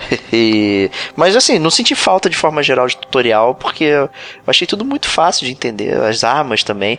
As próprias armas têm tutoriais específicos lá, né? Que você pode selecionar como missão e fazer lá e ganhar um XPzinho e tal. Então achei isso tudo muito claro. Né? Até queria que o, que o Thunder aí falasse um pouco sobre isso também. Por que você sentiu dificuldade em algumas coisas aí? Se, é, se vamos chamar de dificuldade. Não, beleza. O, pra mim, assim, quando eu comecei o jogo, é, eu tava. Eu, eu curti muito a jogabilidade, assim, de modo geral. Então, vamos, vou fazer o um overview meu agora do, do gameplay. Eu achei muito boa jogabilidade. Para mim, me satisfez muito como jogo de, de, de ação. É, eu gosto muito de jogo de ação, na verdade, acho que é o estilo que eu prefiro, esse tipo terceira pessoa e tal. E eu fiquei um pouco receoso quando começou a parte de arco e flecha, como eu já falei antes, que eu tenho um pouco de dificuldade de mirar no controle por conta do, do hábito de mouse. Mas foi um dos melhores jogos para mim de jogar à distância. Eu, eu tava curtindo muito a questão de, de usar o arco e flecha. Eu, acho, eu sempre acho jogar com arco e flecha para dar muito tirada. Qualquer jogo que tem arco e flecha, pô, arco e flecha pra mim é uma das armas preferidas. Qual for, seja qual for o jogo, acho muito foda. E essa ideia de você customizar o arco, você customizar as flechas, achei muito legal. Concordo que é um saco ficar parando para pegar as coisas, para fazer a flecha XYZ que você tem, que você vai descobrindo durante o jogo, vai aprimorando e tal, de acordo com, com o arco que você vai produzindo. É. Só que, por exemplo, eu demorei um bom tempo para descobrir que dava para bater. Nossa. Pra bater. eu descobri um monte tempão que dava pra bater. Pra mim, isso dá pra tirar de longe. Eu falei, cara, não é possível tô fazendo uma coisa errada, é, eu tenho que consertar isso aqui, porque, cara, não tô entendendo. Aí eu fui ver lá e, lógico, tinha como bater, e eu não, não, não tava tendo isso. Alguns detalhes de gameplay faltaram para mim ficar, ficarem claros que tinha um tutorial. Depois de um tempo eu fui entendendo que aquelas missões das armas eram, na verdade, tutorial, né? para você fazer. Isso pra mim também não tinha ficado muito claro. É, de repente eu mongolizei lá, não ficou claro para mim e eu comi essa mosca quando eu tava jogando. Óbvio que é, é muito intuitivo e você vai aprendendo, não, não, chega a ser um desafio. Não, tá longe de ter um desafio essa parte. Eu só acho que algumas coisas podiam ter ficado mais claras. Quanto a parte de você ao, usar algumas armas, alguém podia dar um, dar um overall mais fácil. Logo no início você ganha a armadilha e eu tinha um pouco de dificuldade de entender como ela funcionava, por exemplo, aquela que ficava o, o rastro no chão, né, que o cara passava por cima. Pô, as armas são muito legais. Eu achei realmente muito bacana essa ideia de você montar aquela armadilha que o cara passa por cima. Você atira num ponto, atira no, no outro. Se o cara passar entre eles, ele tropeça e dispara algum tipo de armadilha. Pô, muito bacana. É, o, os arc flash já falei, cara, tem, tem um determinado tipo de arcos que você corrompe uma máquina que não tá corrompida por um tempo. Você, quer dizer, converte, né, né pra ficar meio converte. que aliada você usa outro arco para desmembrar peças chaves do determinado demo. Cara, eu achei isso muito legal do jogo. Para mim foi um dos fortes do gameplay, você ter que mirar, pensar como você vai jogar. Você pode fazer uma estratégia de converter algumas máquinas para você jogar, distrair o bicho enquanto você mata o que não tá convertido. Pô, achei isso muito legal. Depois de um tempo no jogo, foi para mim essencial fazer isso. Se eu fizesse. para mim não dava pra jogar sem isso. Em determinadas etapas, se eu fosse fazer o, o mano a mano, com a quantidade de bichos que tinha perto, cara, não, não ia ter como, sabe? É, rolar um stealth, para mim, aí entra a minha crítica no gameplay, a grande crítica para mim do gameplay é, é, eu já falei isso no, no, no, no, nosso chat lá e tal, que é o seguinte, cara, você ficava escondido com a cabeça para fora claramente, pô. Pra mim aquilo foi muito gritante, assim, é, podiam ter feito caprichado um pouco mais disso. É o primeiro jogo que tem essa que come essa mosca? Não, não é. Mas para mim, no nível que a gente tem, que, tem de tecnologia hoje, que eles, que eles usam no jogo, que eles desenvolvem, eles não fazem, não fizeram uma coisa tão caprichada quanto, na minha opinião, o jogo se preza a fazer durante todo o resto. A parte de você esconder na moita é muito tosca para mim. Você até até posso compreender que, de modo geral, a ideia do jogo é o stealth, não é sair na, caindo na porrada, mas eles podiam, podiam ter caprichado um pouco mais na aparência do stealth. Eu acho que essa parte eles bicaram um pouco e eu, eu, eu, senti, particularmente. Sou fã de jogo de, de ação tipo Splinter Cell, que você joga no stealth e tem suas falhas. Você, por exemplo, aquela luz verde gritante ninguém vê. Ok, mas são coisas até que se deixa passar. Agora ela, pô, foi com cabeção para fora, luz do dia e ninguém vê. Eu acho que podia ter rolado um pouco mais de carinho aí na hora de fazer essas, esses cuidados do stealth. Tirando isso, a parte de escalada eu vou particularmente achei melhor que os últimos Assassin's Creed que eu joguei. Eu achei muito, muito fluido, muito bonito, Nossa. até os, alguns momentos dão um, dão bullet time ali na hora de você pular de uma pedra para outra. Pô, muito bacana mesmo. As partes de correria, que tem umas partes bem. sai correndo porque tem que fugir que vai explodir. Pô, você faz aquilo legal, sabe? Tipo, bonito. Funcionam as, as, as corridas com agachados e rolagens alguns momentos tem, tem o, você pode ativar um bullet time para você escorregar e atirar, pular e atirar. Cara, fazem uma diferença muito bonita no jogo. É muito bonito. O efeito do cabelo dela, que é um cabelão meio pouco trançado, né? Pô, é muito bom, cara. O jogo é muito fantástico. plástico, né? Ele é muito, é muito bonito. plástico é. e é muito fluido, é muito natural a jogabilidade. Eu, eu gosto muito da jogabilidade do novo Tomb Raider. Eu gosto da nova dessa nova Lara Croft que teve no, nos mais recentes. E, poxa, eles melhoraram. Esse jogo é, é o Tomb Raider, para mim, assim, melhorado, assim, sabe? Na minha opinião, em relação à jogabilidade e fluidez, enfim para mim é, é, sensacional. Mas eu realmente fiquei muito chateado, muito puto com essa parte do, de esconder na moita e ficar com a, cabeça, com a bunda para fora lá, descarada e geral olhando e, e foda-se. Justo, né? Eu queria até perguntar pro Antônio aí como é que foi é, essa distinção de combate né, entre os robôs e os humanos aí. Como é que, como é que foi essa experiência? O que você percebeu aí? Cara, você leu minha mente, que era exatamente disso que eu queria falar. a minha grande crítica, assim, a parte que eu menos gostei desse jogo foi o gameplay. Isso não quer dizer que, que seja ruim, mas é realmente a parte que eu menos gostei. Eu acho assim, a porrada com robô muito irada. Tanto com arco e flecha, quanto a porrada stealth e tal. Toda a porrada com robô é muito irada. A porrada com humano eu achei um lixo. Eu achei os, os, os bichos mais burros que, que já fizeram nos últimos tempos. Esse negócio de se esconder, a cabeça ficar para fora não me incomoda em nada. Eu entendo, mas não me incomoda em nada. O que me incomodava, por exemplo, nesses acampamentos que o, que o Rodrigo falou, que você. Cara, é, é, você chamava o cara, o cara te via, você corria, se escondia numa moita, o cara chegava, só tinha aquela moita. E ele olhava e falou assim: ah, deve ter ido embora. Aí dava as costas você vai lá e mata. Cara, eu acho, achei isso muito retardado. Muito, é. muito. Eu achei o combate com seres humanos terrível. O chefe final, terrível, terrível. Que aqui é uma porrada que não, não tem muito stealth. E eles tentam forçar uma barra de você se esconder num lugar que não tem como se esconder numa luta mano a mano. Então achei essa é, é, é, ficou todo combate que tem que ser tipo todo chefe, né, digamos assim, não tem tanto chefe, mas todo chefe humano no jogo achei muito ruim. Muito ruim, que fica uma porrada que é isso. Você tá correndo, você se mete atrás de uma casa e todo mundo para de te ver. É, é isso é, é, é execrável. Mas. Que, desculpa te interromper, eu acho que inclusive fala, a melhor não, fala, parte fala. que tem de porrada com o humano é justamente a primeira. Que tem a confusão na corrida no final, que o pessoal aparece do nada. Porque, eles, porque ali não rola stealth. É literalmente Sim. um tiroteio. E ali para mim, é, é ali que eu falei, não, a porrada com humano aqui tá maneira. Depois disso, realmente, lixo. É, eu tive a mesma impressão. Eu tive, porque realmente começa um tiroteio e é aquilo que eu falei, né? É, é, chega a galera que tem pólvora. Então, se é uma tribo que não tem pólvora, chega uma galera atirando, se fudeu, basicamente. E você realmente se sente no meio de um tiroteio sem, sem ter muito o que fazer. Eu realmente curti essa parte. Mas depois, toda a parte que tinha humano, que você chega perto e você vê que tem uns humaninhos ali pra tu, tu levar é muito burocrático, porque você sabe muito o que você tem que fazer. Você mata, você tipo, você sai da moita, mata um cara o outro meio que vê de longe e, e meio que não dá nada. É, é, é, muito bizarro. É muito bizarro. E assim, e discordo do Thunder, achei a escalada bastante ruim. Eu fiquei bem Eu também. Que bom. eu achei o lixo. Eu achei, eu achei bem ruim, cara. É, eu achei bem ruim, eu achei bem ruim, tipo, aquele negócio de ter, ter os hotspots, né, de, de eles serem meio amarelos, e você às vezes não sabe. Cara, quando você tá escalando alguma coisa cilíndrica que você tem que rodar, nossa, é uma, é, eu achei um, um, parto. Mas, assim, de uma maneira geral, eu curti as armas também. A, essa realmente é o Ropecaster, né, que você, que você bota as armadilhas no chão, eu achei Aham. bem maneira. Eu demorei a aprender a usar, talvez tenha faltado tutorial, ou talvez eu não tenha corrido atrás. Eu demorei a aprender, tipo, o real poder dela, eu ficava é, na também. flechinha. E tem aquelas questões dos, dos caldeirões, né, dos cauldrons, que você sempre termina com uma porrada que não tem muito onde se esconder. E elas são, pra, pelo menos pro meu gameplay, foram essenciais para matar um bicho. Geralmente no final de um cauldron eles te soltam com um bicho gigante num espaço pequeno e se vira aí. E, e eu usei muito o Ropecaster aí, foi o que me salvou várias vezes. Assim, dito isso, a parte do gameplay que mais eu gostei não tem muito a ver com a jogabilidade em si, mas tem a ver com como o jogo vai te dando as informações. Tipo, o, os Caldans eu achei muito legais, que eu assim que eu achei, entrei no primeiro, eu achei que ia ser tudo igual e não é. Cada um é um pouquinho diferente, cada um tem uma, uma mecânica diferente de chegar onde você tem que chegar. Eu achei isso muito maneiro. Inclusive tem uns que já estão invadidos com, com, com, humanos, você tem que você tem que passar por eles. Eu achei isso bem legal.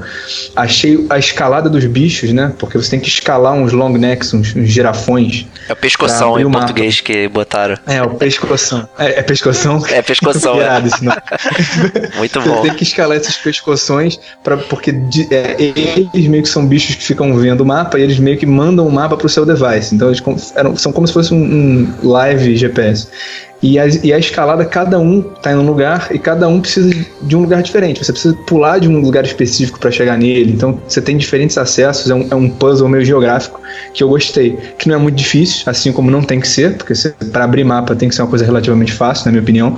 E, mas assim, é, é divertido o suficiente. E eu achei também nessa a parte é, do gameplay da main quest, eu acho que a, o jogo tá sempre mantendo o mistério, mas sempre te revelando um, um, pedaço suficientemente grande da história. Ao contrário do Metal Gear, por exemplo, que, que você joga 30 missões e não sai do lugar. Esse jogo, cada missão, ele, ele te dá uma bomba, tu fala, pô, irado, assim, aprendi. Então, é, essa divisão do, do, do, do gameplay, é, nada fica muito maçante, pelo menos eu não achei achei os collectibles bons, então essa a divisão do, do, do, seu trabalho, digamos assim, termos de tempo e de side, de main quest, eu achei muito boa. Agora, realmente, a jogabilidade em si eu achei média, tirando a porrada de máquina, que realmente eu achei muito boa, muito divertido. Você explodir as partes e você ir desmembrando a máquina, e você deixando ela mais fraca, porque tem umas máquinas que você não pode sair dando porrada, você tem que tirar as armas delas e tal. Achei isso bem legal. Legal. É, é. Só, só fazer um pequeno, um pequeno adendo aqui, é, dois pontos. A primeira é que, graças a Deus, que não, não fui só eu que achei a escalada do jogo horrorosa. Eu achei muito ruim, principalmente porque às vezes você ia escalar um lugar, você tinha vários lugares que eram claramente possíveis da, da Aloy ter capacidade de escalar aquilo. Era tipo subir um degrau para ela entendeu? E ela não conseguia, ela ficava pulando que nem mongoloide. E ao mesmo tempo, é, ela dava aqueles pulos gigantescos do Bullet Time, como falou o Trovão, que ela, sei lá, né, pulava tipo uma colina gigantesca, ela dava um pulo do, do ônibus do velocidade máxima, né? E, e, e, e, e, no, e, na verdade ela conseguia fazer tranquilo. Então isso achei, na verdade, bem, bem ruim. A parte de, ah, não, daquele negócio é meio amarelos e tal, pra, ser, pra você saber onde tem que pular, isso não achei um problema, não. Eu achei um problema exatamente das vezes você não conseguir achar esses lugares, porque às vezes eles não eram óbvios, e você ter lugares que. É, exatamente, exatamente. E eles podiam, na verdade, ser claramente, lugares claramente que podiam ser escaláveis e não eram. Isso é um ponto. E o segundo ponto sobre as armas, que eu achei que vocês até ficaram tocando essa coisa de arma eu acabei que eu não falei muito sobre isso. É, tem uma arma que eu achei que vocês não falaram, inclusive, que pra mim foi a arma que, na verdade, zerou o jogo para mim, que é a disparada arma que eu usei mais, que é aquele estilingue que solta uma bola de gelo, que congela os bichos. É, é muito depois, útil. É muito é, útil. Não, depois que você evolui aquela parada, qualquer bicho dá três, até os maiores, assim, você dá é, três ou quatro daquilo, e o bicho fica congelado e fica, fica tranquilo. Nem usei essa arma. É, Usei Pô, muito, cara. Nossa, é, eu usei no nada. final, eu usei mais pro usei final. muito, usei muito. É, eu, eu, usei, mais aquela de prender o, o, bicho no chão, de usar... Também é. Eu também usei muito eu usei essa. muito essa. Usei muito. Boa, muito boa. Mas, mas, assim, mas depois que eu descobri a, a, maravilha que era o estilingue de gelo, meio que acabou, assim, porque você, ah. você congela o bicho, depois você pega aquele, aquela flecha que destrói a armadura e você... É essa que eu mais usei. Essa que eu ia falar é. agora, essa que eu achei mais foda que eu mais usei.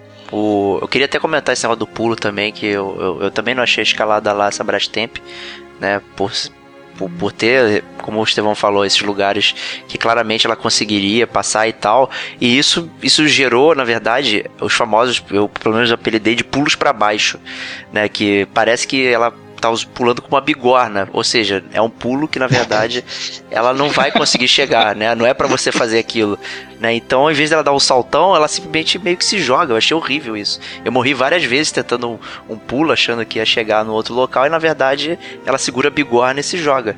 Eu achei muito ruim isso. Né, tirou um pouco Vamos ter de... que refazer isso aqui, pra em vez de apenas eu não gostei, Estevão, apenas eu gostei, né? Aparentemente. é, isso aí. Vamos trocar aqui um pouco então a frase aqui, que acho que tá mais justo assim. Outra parada também que eu achei. É, que, eu, que eu achei blá, tanto faz, tanto fez, foi a evolução. Né, de personagem, igual a Lara Croft também, naqueles, né, você tinha três, três, é, é, três árvores, né, para você seguir, com a Eloy, né? Tinha Valente, tinha Catadora, não sei o que, três, e, e para mim não fez diferença nenhuma botar pontos em cada árvore. No final você já tinha todos, né? Porque você ganha ponto a rodo. E para mim não fez diferença nenhuma no gameplay de forma geral. É, é, acho que é a mesma crítica que eu tenho no, no, no Tomb Raider é que você não fica na dúvida em qual parada você vai usar. Né? No, logo no início eu fiquei assim, pô, preciso comprar esse negócio para derrotar humanos, né? Do takedown, não sei o que. Cara, quando eu vi, cara, por que, que eu comprar essa merda? Não precisa. É necessário. Só dar uma flechada na cabeça e enfim, acabou. Não preciso me estressar muito. Então também essa questão da evolução. Ah, level 20 da Eloy. Ah, ganhou 3 pontos de habilidade. Vou colocar onde? Pra mim não. Não, não fedeu nem cheirou. Eu não sei, não sei é, vocês. pouca diferença mesmo. É. Eu concordo, eu concordo.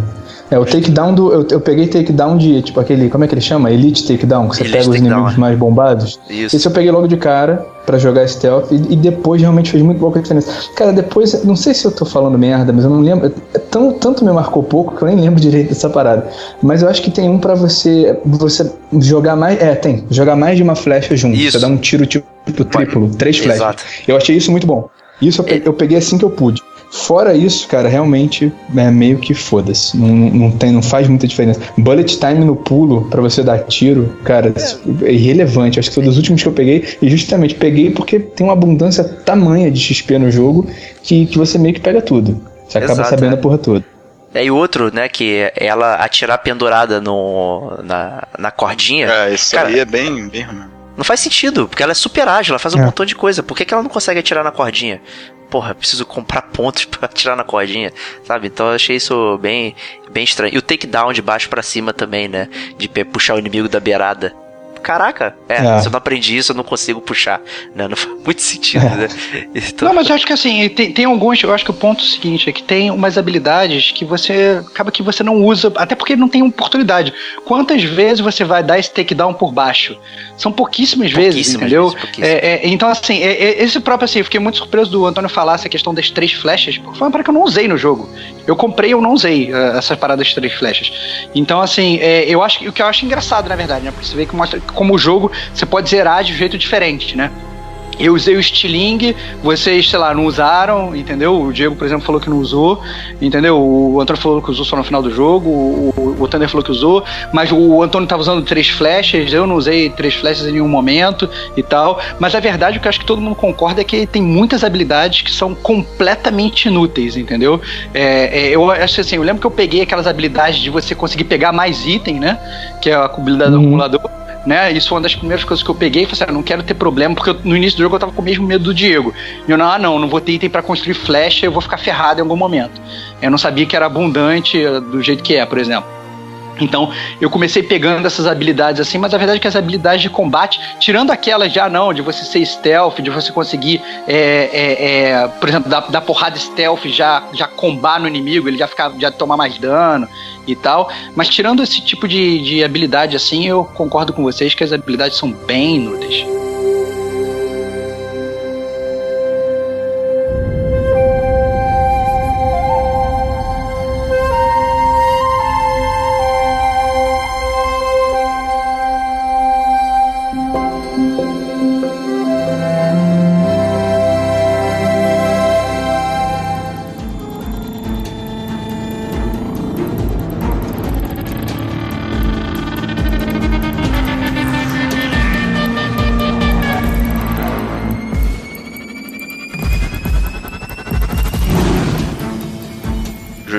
E dito isso, é, a gente vai pra zona de spoilers. Vamos começar aí é, falar sobre os grandes segredos do jogo, como como funciona de verdade aquele mundo e tal, e tudo que a gente descobriu. Vou colocar agora. Aí vocês vão ouvir aí a minutagem para pular. É, se você não quiser ouvir, né? Provavelmente, talvez vocês não queiram ouvir, né? Já que é um jogo desse ano e tal.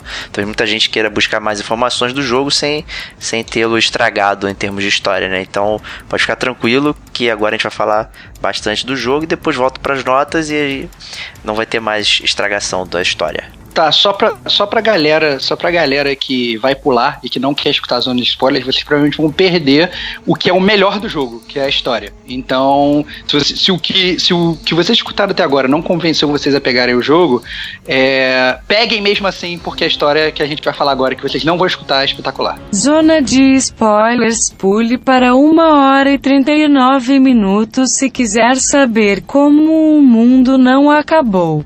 Então vamos lá, zona de spoilers começando, né? É, tenho que dizer aí que, que esse jogo buscou inspiração também no Final Fantasy XV, né? Que a gente comentou lá no podcast 32, que questão dos, dos nomes, né? É, o título do jogo já entrega um pedaço de spoiler, né? E, e o próprio nome da Eloy, né? Que Eloy é, é ligação, né? E da mesma forma que os nomes do- dos personagens de Final Fantasy também tinham a ver com personalidade com a própria parte da história, Né? Então, queria saber aí o que, que a Eloy tem de ligação com o passado, né, do, desse mundo inacreditável aí. Como é que, como é que, como é que é esse passado? Queria chamar aí o profeta do Apocalipse, né, para para falar sobre isso. Um pouquinho primeiro, depois Cara, cada vez que você me chama de profeta do Apocalipse, dá uma, dá uma relampeada aqui perto de casa. Opa! É, Cara, vamos lá. É, que realmente é, é, longo, mas vamos. O que eu, parada mais interessante do que como aconteceu com o mundo é que o porquê que o que aconteceu aconteceu, você só sabe se você for coletando os, os áudios. Então, o que, que, o que, que acontece? O que, que muda do nosso mundo pro, pro, pro mundo, pro momento em que dá merda? É, vira, assim, basicamente os governos perdem poder para as corporações e você começa a ter corporatocracia, como em vários jogos cyberpunk, tipo Shadowrun, etc. E você começa a ter guerras entre corporações. Então cada corporação tem seu exército, etc. E óbvio que você tem um, o vendedor de arma, que é o, o cara que, que ganha dinheiro com isso. E uma dessas empresas, que agora não vou lembrar, que, que fabricam armas, elas fabricam um, uns robôs é umas máquinas que são capazes de se replicar. E eles são não só capazes de se replicar, como eles são capazes de consumir matéria orgânica para combustível, matéria orgânica qualquer. E só que eles esquecem de botar uma backdoor para desativar os caras remotamente, os robôs remotamente. E tem algum bug que os robôs começam a se replicar sozinhos e consumir toda a matéria orgânica do mundo e atacar os humanos, uma coisa meio Skynet. E percebe-se que, que tem que se matar esses robôs, porque esses robôs vão consumir toda a matéria orgânica do mundo, o mundo vai virar uma pedra, sim, inóspita, sem nenhuma vida.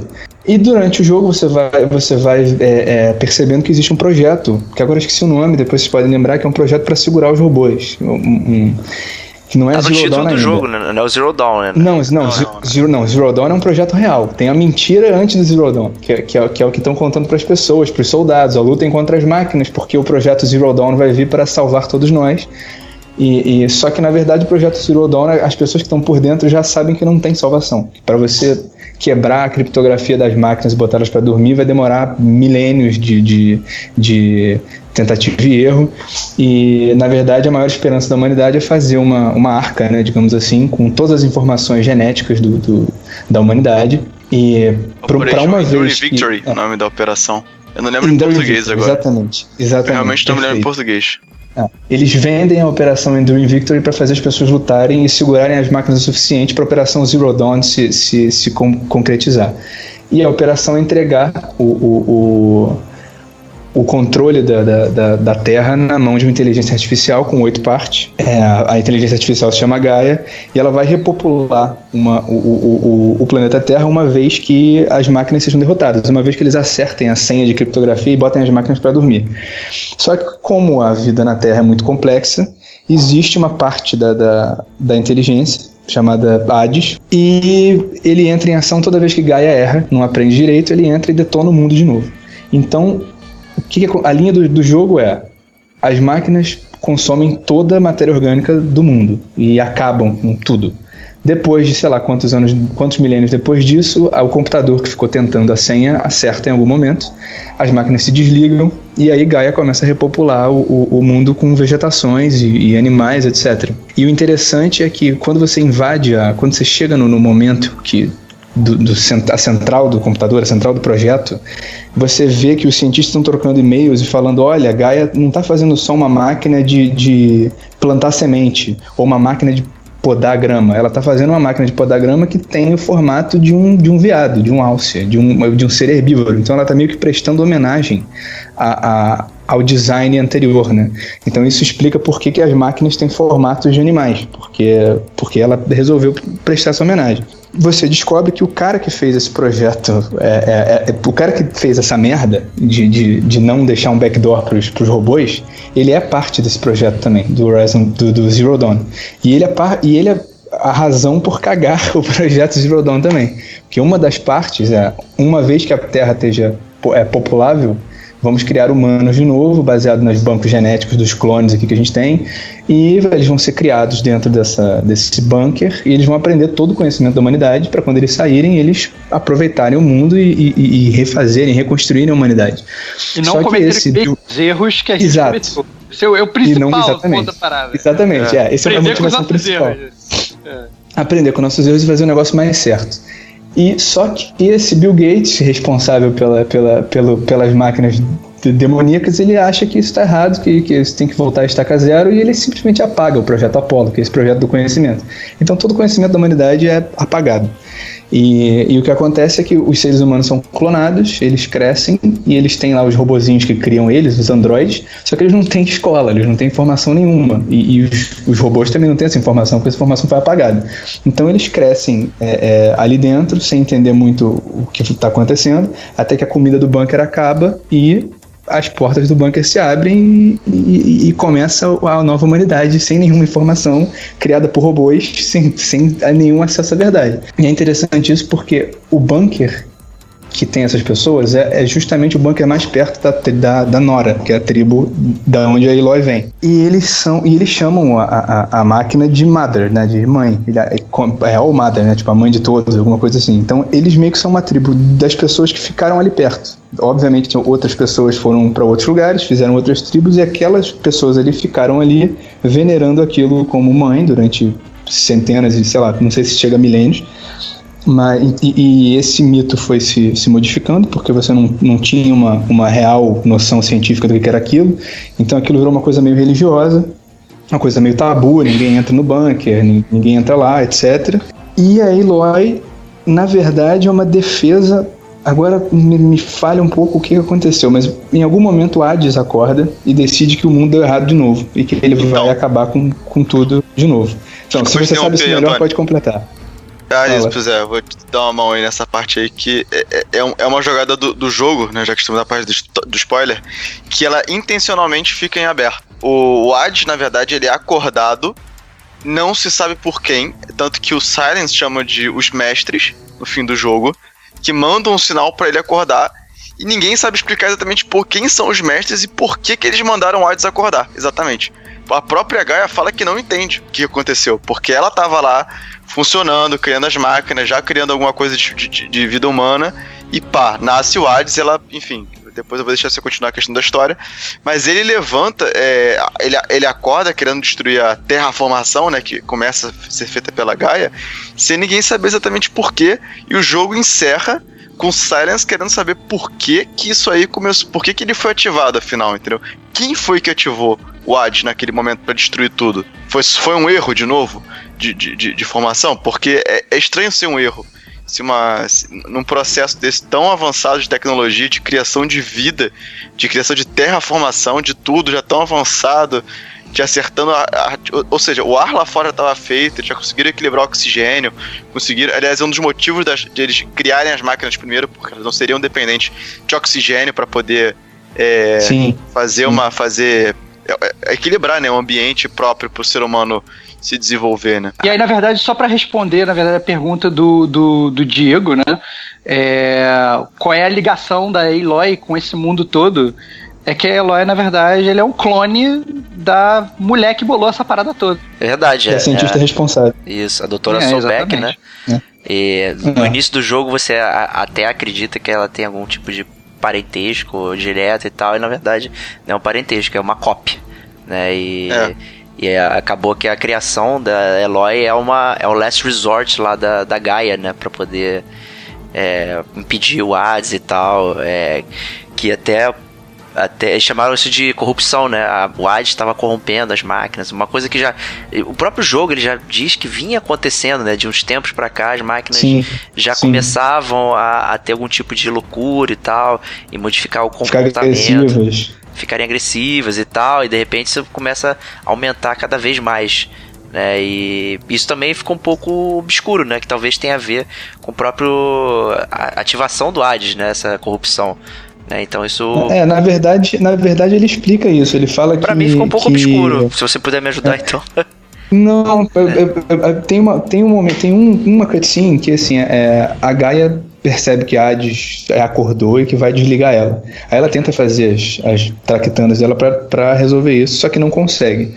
Aí ela fala: Bom, já que eu tenho esse banco genético aqui dessa cientista, eu confio nela que ela vai salvar o mundo e vai parar tudo, então eu vou clonar ela. Então, por isso você nasce de uma máquina, né? Eloy nasce, nasce da máquina. Por isso que ela é tabu, porque ela nasceu da máquina e a, a tribo odeia máquinas. Só que o que ela fala é que fala assim: ó, bom, Hades levantou, ele já entrou no meu sistema, não tem o que fazer, eu vou desligar a porra toda. Então Hades não tem a, a, o acesso para fazer o cataclisma real. Então o que, que ele faz? Ele deixa as máquinas mais agressivas com o tempo, ele vai comunicando comandos de agressividade para para que elas destruam a, a, a, de novo a humanidade, para que elas destruam o planeta. É, uma, é, um, é, um, é como ele, ele, ele consegue fazer o trabalho dele, dado que ele não tem acesso aos grandes sistemas, porque ela Inclusive tem uma explosão, né? A Gaia mesmo explode, Isso. eu acho que. ela que, meio que, que se, ela, ela explode o central dela, porque com Sim, isso ela, ela meio que pararia o Hades, assim, né? Na verdade, a tentativa dela de segurar um pouco mais o Hades, ganhar um tempo pro Hades, né? Então, na, assim. na, verdade, só para complementar a ideia de vocês, o Hades, na verdade, ele consegue acesso ao principal sistema Exato. desse mundo novo, que são os humanos, né? Então, ele, na verdade, ele ele consegue de alguma forma começar a manipular os humanos para que os humanos acordem as máquinas para destruir os próprios humanos, né? Então Sim, é uma sim. jogada bem interessante da, da inteligência artificial do jogo, né? É, isso, isso, cara, isso é o que eu achei um dos, pontos mais interessantes, que é que não acaba sendo uma guerra santa. O Hades, é, ele forma o exército dele se passando por um deus da mitologia de uma tribo, de guerreiros, assim, uma tribo mais, mais para pro agressivo. Ele, e ele começa a dar ordens e, e as pessoas começam a executar as ordens porque é as ordens de, de, de uma divindade. E é interessante que logo no início do jogo, é, você sente que estão perseguindo a Aloy. Você não sabe direito que é a Aloy, mas você, jogador, sabe que, dado que você é forasteira, você é a única de cabelo ruivo, você é o personagem principal, aquela galera tá ali por causa de você. Então, tipo, não, é- não vai ser por causa de um coadjuvante qualquer. Então, assim, é. O Hades vê, ele controla uma frota de outras pessoas que tem o mesmo device que você, né? Esse device que, que interliga tudo, de realidade aumentada. Ele identifica, em algum momento, algum desses soldados vê a Aloy, ele identifica que, o que, que, é, que ela é o clone e que ela pode atrapalhar, e ele manda é, é, os soldados dele eliminarem, eliminarem ela. Então os soldados dele nem sabem o que eles estão fazendo, acham que é uma, sei lá, filha do demônio, algum, algum inimiga, é, vem aquilo como uma profecia e vão atrás cegamente. Eu achei essa abordagem muito boa. Inclusive, a aborda- a- a- o excesso de dogmas da, da, da sua tribo também, dos Nora, né? Porque você era uma. Isso a gente não falou, você nem, nem podia, né? Porque é meio que spoiler, por mais que seja no início do jogo. Você é uma outcast, né? Você é uma forasteira, uma, uma exilada, só que você ganha o seu, o seu lugar na tribo de novo fazendo uma aprovação. Só que ninguém te aceita muito, porque a, a Eloy é um tabu. E a tribo é muito dogmática. Ninguém te aceita até o final do jogo, quando você vai entrar lá no bunker da, da, da, da mãe, e todo mundo tá. É uma heresia, e é um tabu, etc. E, e você chega lá, o, o negócio te escaneia, vê que seu, seu código genético é igual ao da doutora Sobek e abre a porta. Aí quando você sai de lá, tá a tribo inteira de descrentes é, te louvando como um deus. E, e eu achei interessante que, que tem uma delas, que é, que é a matriarca mais xiita, né, digamos assim, mais conservadora, que ela se dobra, pede perdão, etc. Aí e ela começa a falar pra cacete, e uma das respostas que você dá, fala assim, que eu dei pelo menos, não sei se foram vocês, vocês deram a mesma, é assim, cara, calma, tipo, para de falar um pouco, porque eu não tô conseguindo te entender. E ela cala a boca pra sempre. Ela, meio que, tipo, não fala mais nada. fecha- Então, tipo, a ignorância não tem limites. A mulher continua sendo uma dogmática bizarra. É, é- eu acho muito interessante a- a- o trabalho do, do- do- da ignorância, do mito e da, e da, da luta, sei lá, da, da Guerra Santa, etc. Eu acho isso muito bem, bem abordado para um videogame. Pelo menos eu nunca, eu nunca vi esse tema em outro videogame. É, Não sei se jogaram algum jogo que, que tenha tido isso, mas eu achei esse tema muito bom. Além do tema da tecnologia e tudo que a gente já falou, de inteligência artificial e corporatocracia, etc. Achei esse da, da, da religião e da, e da. Sei lá, não da religião, né? Mas do, do dogmatismo e da, e da, da ignorância que isso gera. Achei isso muito bem trabalhado no jogo. Fiquei bem feliz com, com, com isso. Boa. É, então, assim, isso acontecia também por causa das muitas lacunas, né? Não existia o conhecimento mais no mundo, né? Então, Sim. o mundo tinha tanta lacuna, né? Que você tinha que preencher com alguma coisa, cara. E quem é bom contador de história consegue fazer qualquer coisa, né? E, e montar toda uma sociedade em volta disso, né? Realmente foi muito interessante mesmo. Eu concordo, não lembro de nenhum outro jogo é, parecido com, com esse tipo de, de coisa. Né? E a gente falou do Hades, né? Que é, é meio que esse vilão que fica escondido, né? Um vilão sem, sem corpo, né? E, mas a gente também tem um outro vilão lá, que é o chefe lá do Eclipse, que me foge o nome agora, mas que eu achei um personagem bem genérico até, só aquele Brutamontes que vem correndo atrás de você e tal. E o próprio Antônio já mencionou lá atrás, né, a, a boss fight com ele, que é completamente ridícula, né, e desnecessária. Desconexa, né, cara? Desconexa, Desconexa com o resto do jogo inteiro. É, e tal. Assim. Hillis. Hillis. Hillis. Hilio, é isso, isso. É, Hillis, é, é isso, isso, é. isso, isso. É, não importa, é, é um Zé Ninguém e tal, era um pau mandado do Hades lá e, e o embate nem. Cara, um embate tão sem graça, não é épico nem nada. E não tem release em você derrotar ele.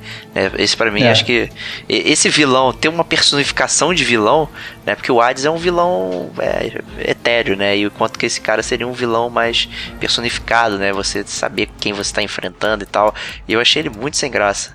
É, não, pra mim também. É que tá, eu, o que eu achei engraçado é que na verdade o jogo, vou até meio que mais ou menos. Eu entendo o que vocês estão falando, mas a verdade é que o jogo não tem vilão. Exato, é. Né? O jogo não tem vilão, né? O jogo ele tem uma inteligência artificial que foi programada pelos próprios humanos para fazer uma parada e ela tá fazendo essa parada ela vai usar as armas que ela tem, então ela consegue convencer um ser humano que na verdade tem uma inteligência de um bucéfalo, então é por isso que, que, que, as, coisas, que as coisas acabam funcionando, né? Um brutamonte, como vocês falaram.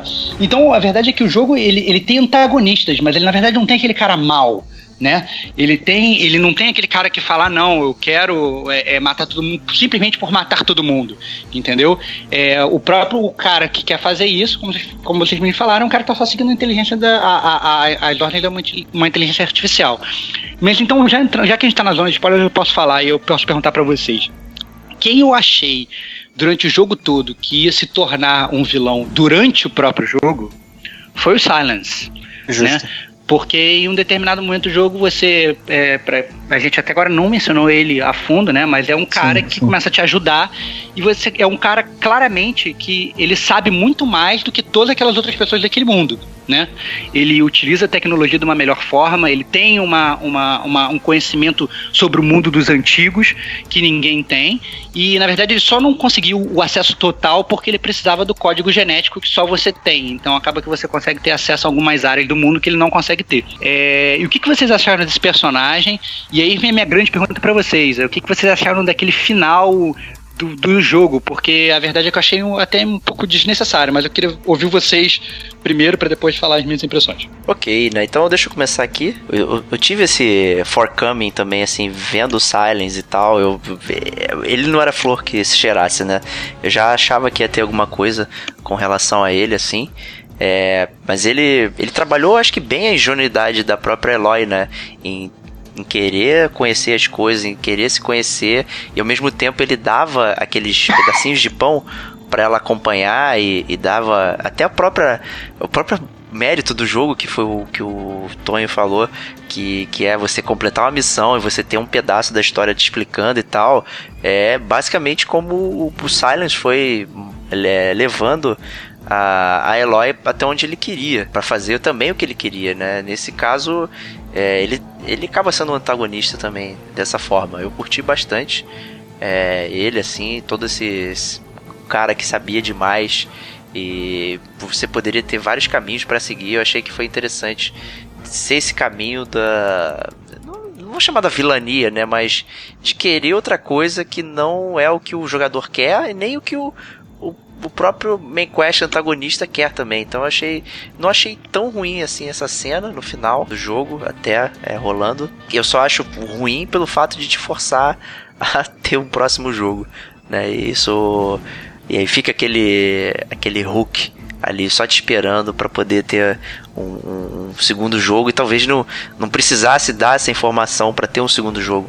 É, mas aí fica essa parada pendurada, assim, essa, essa minha impressão. Olha, é o final, eu não achei tão desnecessário assim, porque realmente fica um gap que às vezes eu particularmente não tinha me tocado direito até o final do jogo, que é realmente por que o Hades acordou.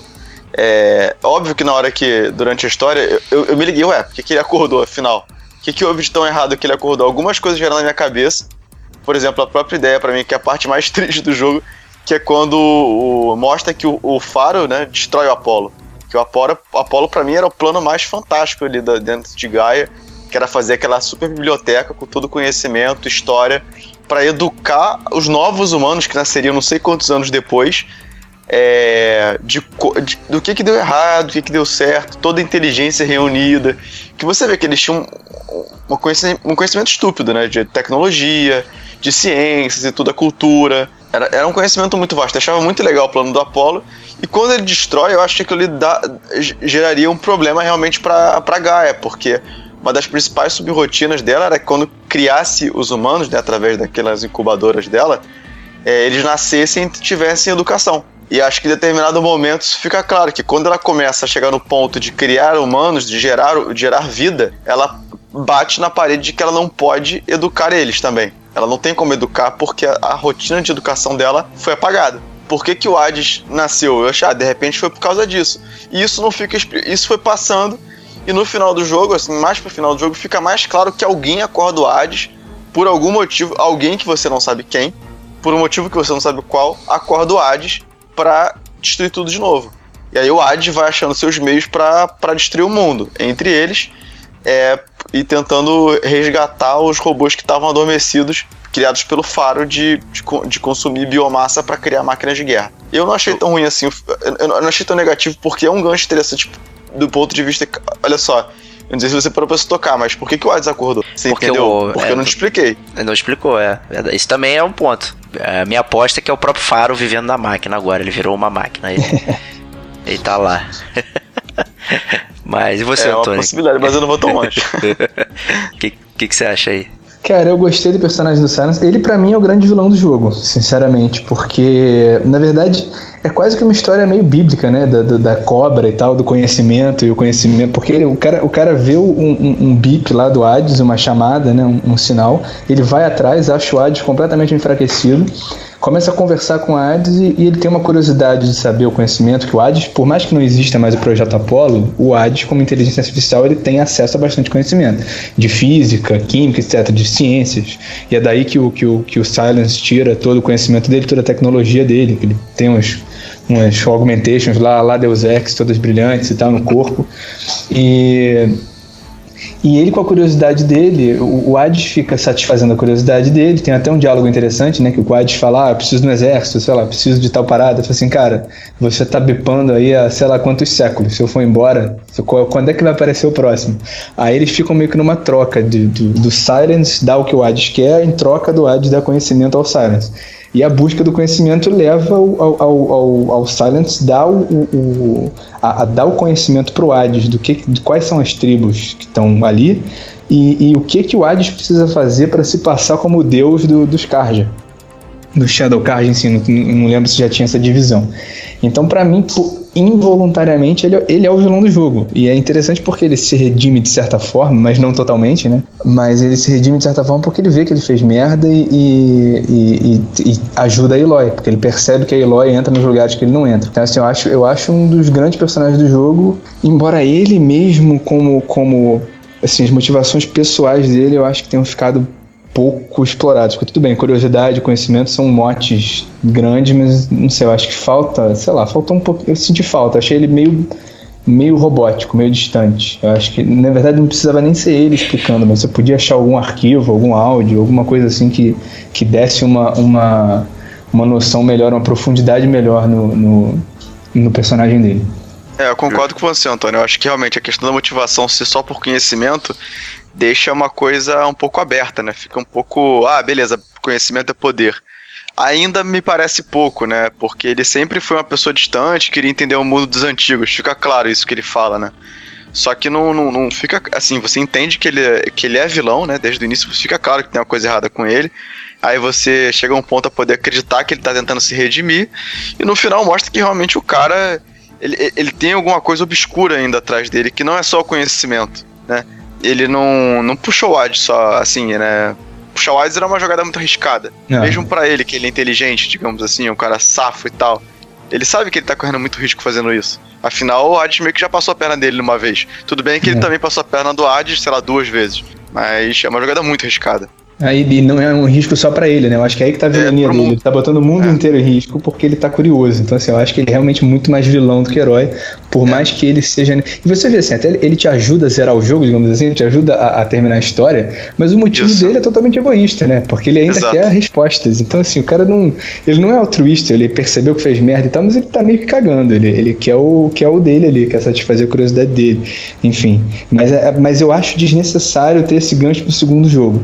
Eu acho que não precisava de um segundo jogo. Vamos ver também. Posso morder minha língua e ser um jogaço. Tomara. Não, assim, eu concordo exatamente. Eu acho que vocês falaram tudo que eu queria falar. É, a, quando terminou o jogo, é, que na verdade termina em teoria antes de passar os créditos, termina tudo bem. Você mata o Hades, o Hades morre, todo mundo volta a ficar felizinho, né? E aí, depois que passam os créditos, mostra na, na verdade que o Silence ele ele tem algum superpoder ou tem algum conhecimento bizarro que ele consegue, inclusive, exportar toda a inteligência do Hades e botar numa lamparina lá, né?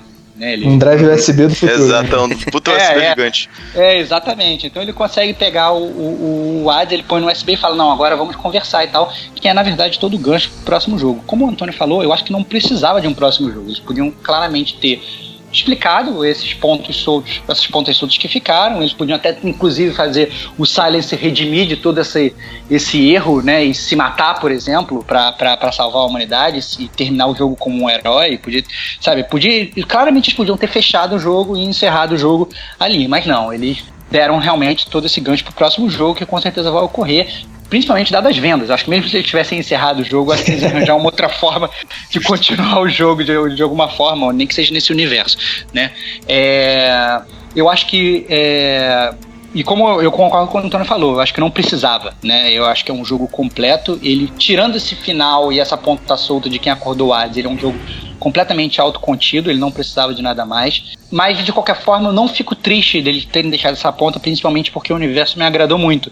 Então, vai ser mais uma oportunidade da gente poder voltar para esse universo, aprender mais sobre as tribos, coisa que eu achei é, que ficou né, é, fraca no jogo, você ter side quest, na verdade, em que no final das contas, porque, por exemplo, no final do jogo várias pessoas vêm te ajudar, e eu nem me lembrava mais quem, quem é esse cara aqui que tá vindo me ajudar. Eu nem, a verdade é que eu não, não me lembrava mais, porque a verdade é que eu achei que as próprias side quests elas não foram tão profundas, né? Não, obviamente não cobro do jogo ser um Witcher, porque eu acho que é muito raro você ter um jogo onde as sidequests são tão profundas assim, mas eu acho que realmente a, construção desses personagens secundários ficou muito coisa.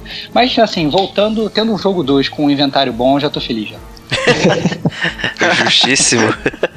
Tonhão, lembrei aqui, lá, lá atrás, quando a gente começou o cast, você mencionou sobre o Rust, né? Sobre a questão de como é, foi, foi é, contada a Eloy é, o que aconteceu com ele, né?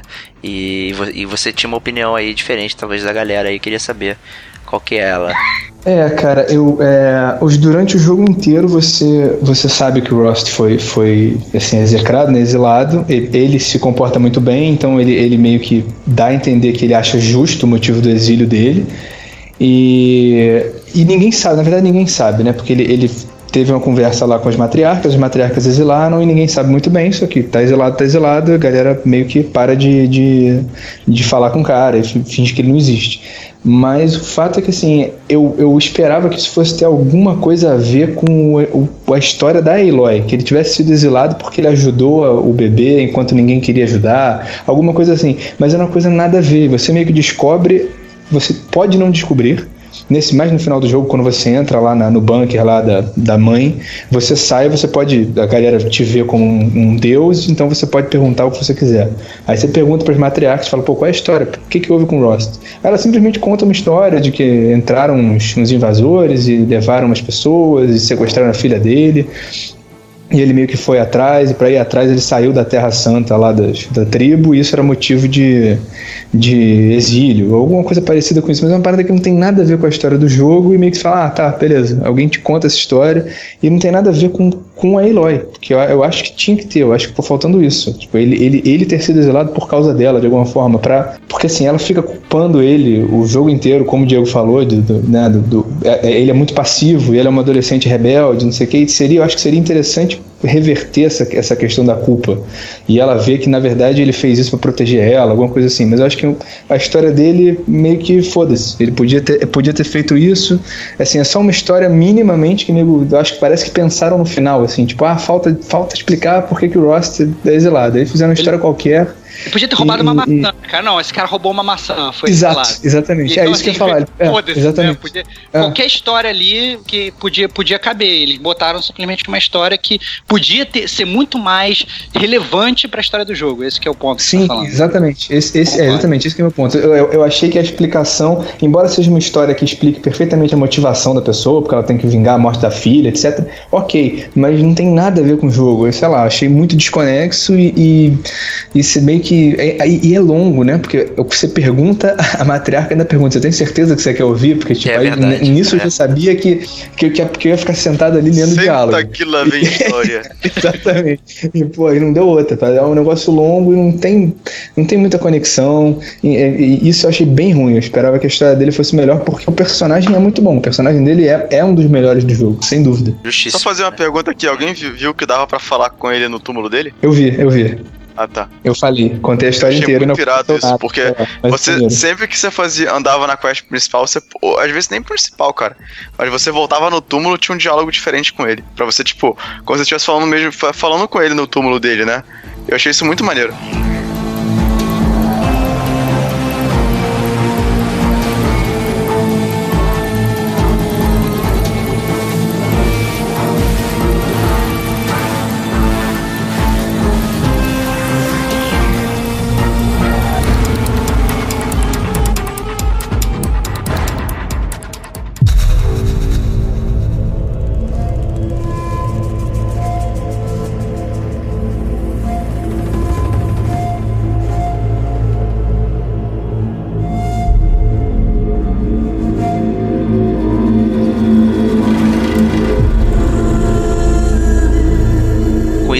Despede da zona de spoilers. Espero que quem ouviu, espero que tenha curtido aí a história e tal. E, e se você estava indeciso em comprar o jogo ou jogar, espero que tenha sanado essas dúvidas aí. E vamos para as notas do, do Horizon Zero Dawn. Né? Vou começar aí com, com o Antônio, né? Suas considerações finais pro jogo e a nota. Cara, eu. Eu só. Aí que tá, eu só não dou 5 pra esse jogo porque eu achei o gameplay bastante deficitário. Então eu vou dar quatro flores poetas pra, pra Horizon. Boa. Thunder, qual a sua nota e considerações finais? Bom, diferente do meu amigo Antônio, eu gostei realmente do gameplay. Pra mim foi muito confortável jogar no controle do PS4. Tem realmente um problema ou outro, até vou dar, tem que tem que admitir, lógico, que tem ali um outro que incomoda, de gráfico, por exemplo, essa questão do- que eu insisto do, do- de se esconder lá, de fazer o stealth. A inteligência artificial realmente dos humanos é pô, lamentável, realmente é o que estraga a experiência da, do combate, porque eu só não, não rebentei nesse tópico porque a diferença do jogo são as máquinas. E 90%, nove- 80% do jogo é contra a máquina. Então é por isso que eu dou um desconto. Mas mesmo assim eu vou manter, porque, cara, matar T-Rex gigante é fantástico. Então eu dou 5 Thunder Jaws pro jogo. Boa, excelente. Stevox, sua vez. Então, é, eu acho que ficou um cast bem completo. Eu acho que tentar resumir em considerações finais, eu acho que seria muita presunção da minha parte. Mas de qualquer forma, assim, eu achei que foi um jogo muito bom. É, eu achei que foi um jogo que me surpreendeu absurdamente, né? Porque, como eu falei no início do cast, eu tava achando que o jogo ia ser uma grande porcaria, né? E por ter me surpreendido tanto e tal, é, eu acho que contam muitos pontos comigo. Entretanto, eu como bom hater, eu acho que o jogo tem sim suas falhas, né? Tem suas falhas é, de gameplay, principalmente, como a gente falou, o enredo é fantástico, mas o gameplay, essa questão da escalada, eu achei um lixo. Você tem uma árvore de evolução que não serve para nada, né? Você tem é, é, é, esse o inventário do, do Wally, que você tem que ficar largando coisa pelo caminho. Então, eu acho que tem várias coisas que eles realmente podiam ter melhorado de alguma forma para o jogo é, ser mais agradável. Mas como é, é, é, a gente está falando de uma desenvolvedora que ela só tinha feito Killzone antes, né? É, eu acho que tem que bater palmas aí e estamos aguardando o próximo, né? É, e pro jogo eu dou é, quatro inventários lotados da Eloy. e, e- Pô, muita coisa, cara. não, cara, dou- é, pois é, dou quatro, vale quase cinco, né? Vale quase cinco, porque na verdade o jogo é realmente muito bom. E mas assim, vale assim, a galera que não jogou o jogo é, e que gosta de uma boa história, pega o jogo, porque eu acho que é disparado, assim, desses últimos jogos que eu joguei, pelo menos, a melhor história. Então é realmente muito divertido, é muito inteligente e à medida que você vai descobrindo o mundo junto com a personagem principal é realmente revelador.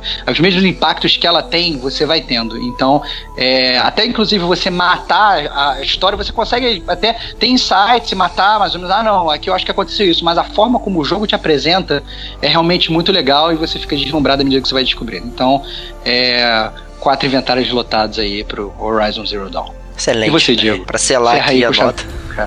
É, assim, é, acho que o único pecado pra mim, no caso, é que ele não é Witcher 3. Não explico. explico. Eu acho que o Witcher, ele, ele meio que setou, assim, o que os jogos de mundo aberto devem almejar. né? e eu acho que o Horizon passou bem perto. Ele não, é, não, ficou, não foi um jogo genérico, não foi uma parada. Mesmo sendo um jogo aí de, digamos, de novatos, né? Uma desenvolvedora que só fez um jogo de FPS, de repente tá fazendo um jogo desse que é ambicioso e tal, que tá em desenvolvimento já há algum tempo.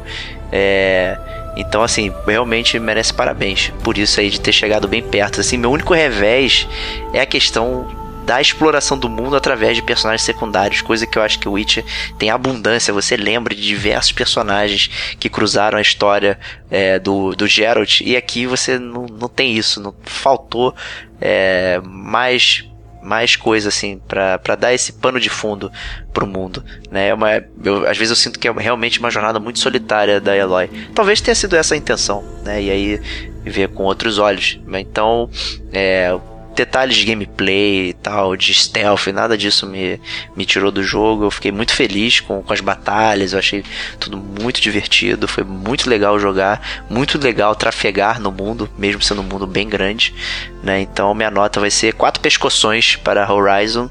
Zero Dawn. Quatro pescoções da Ubisoft, né? Vamos botar assim, de subir em algum lugar alto e liberar o mapa.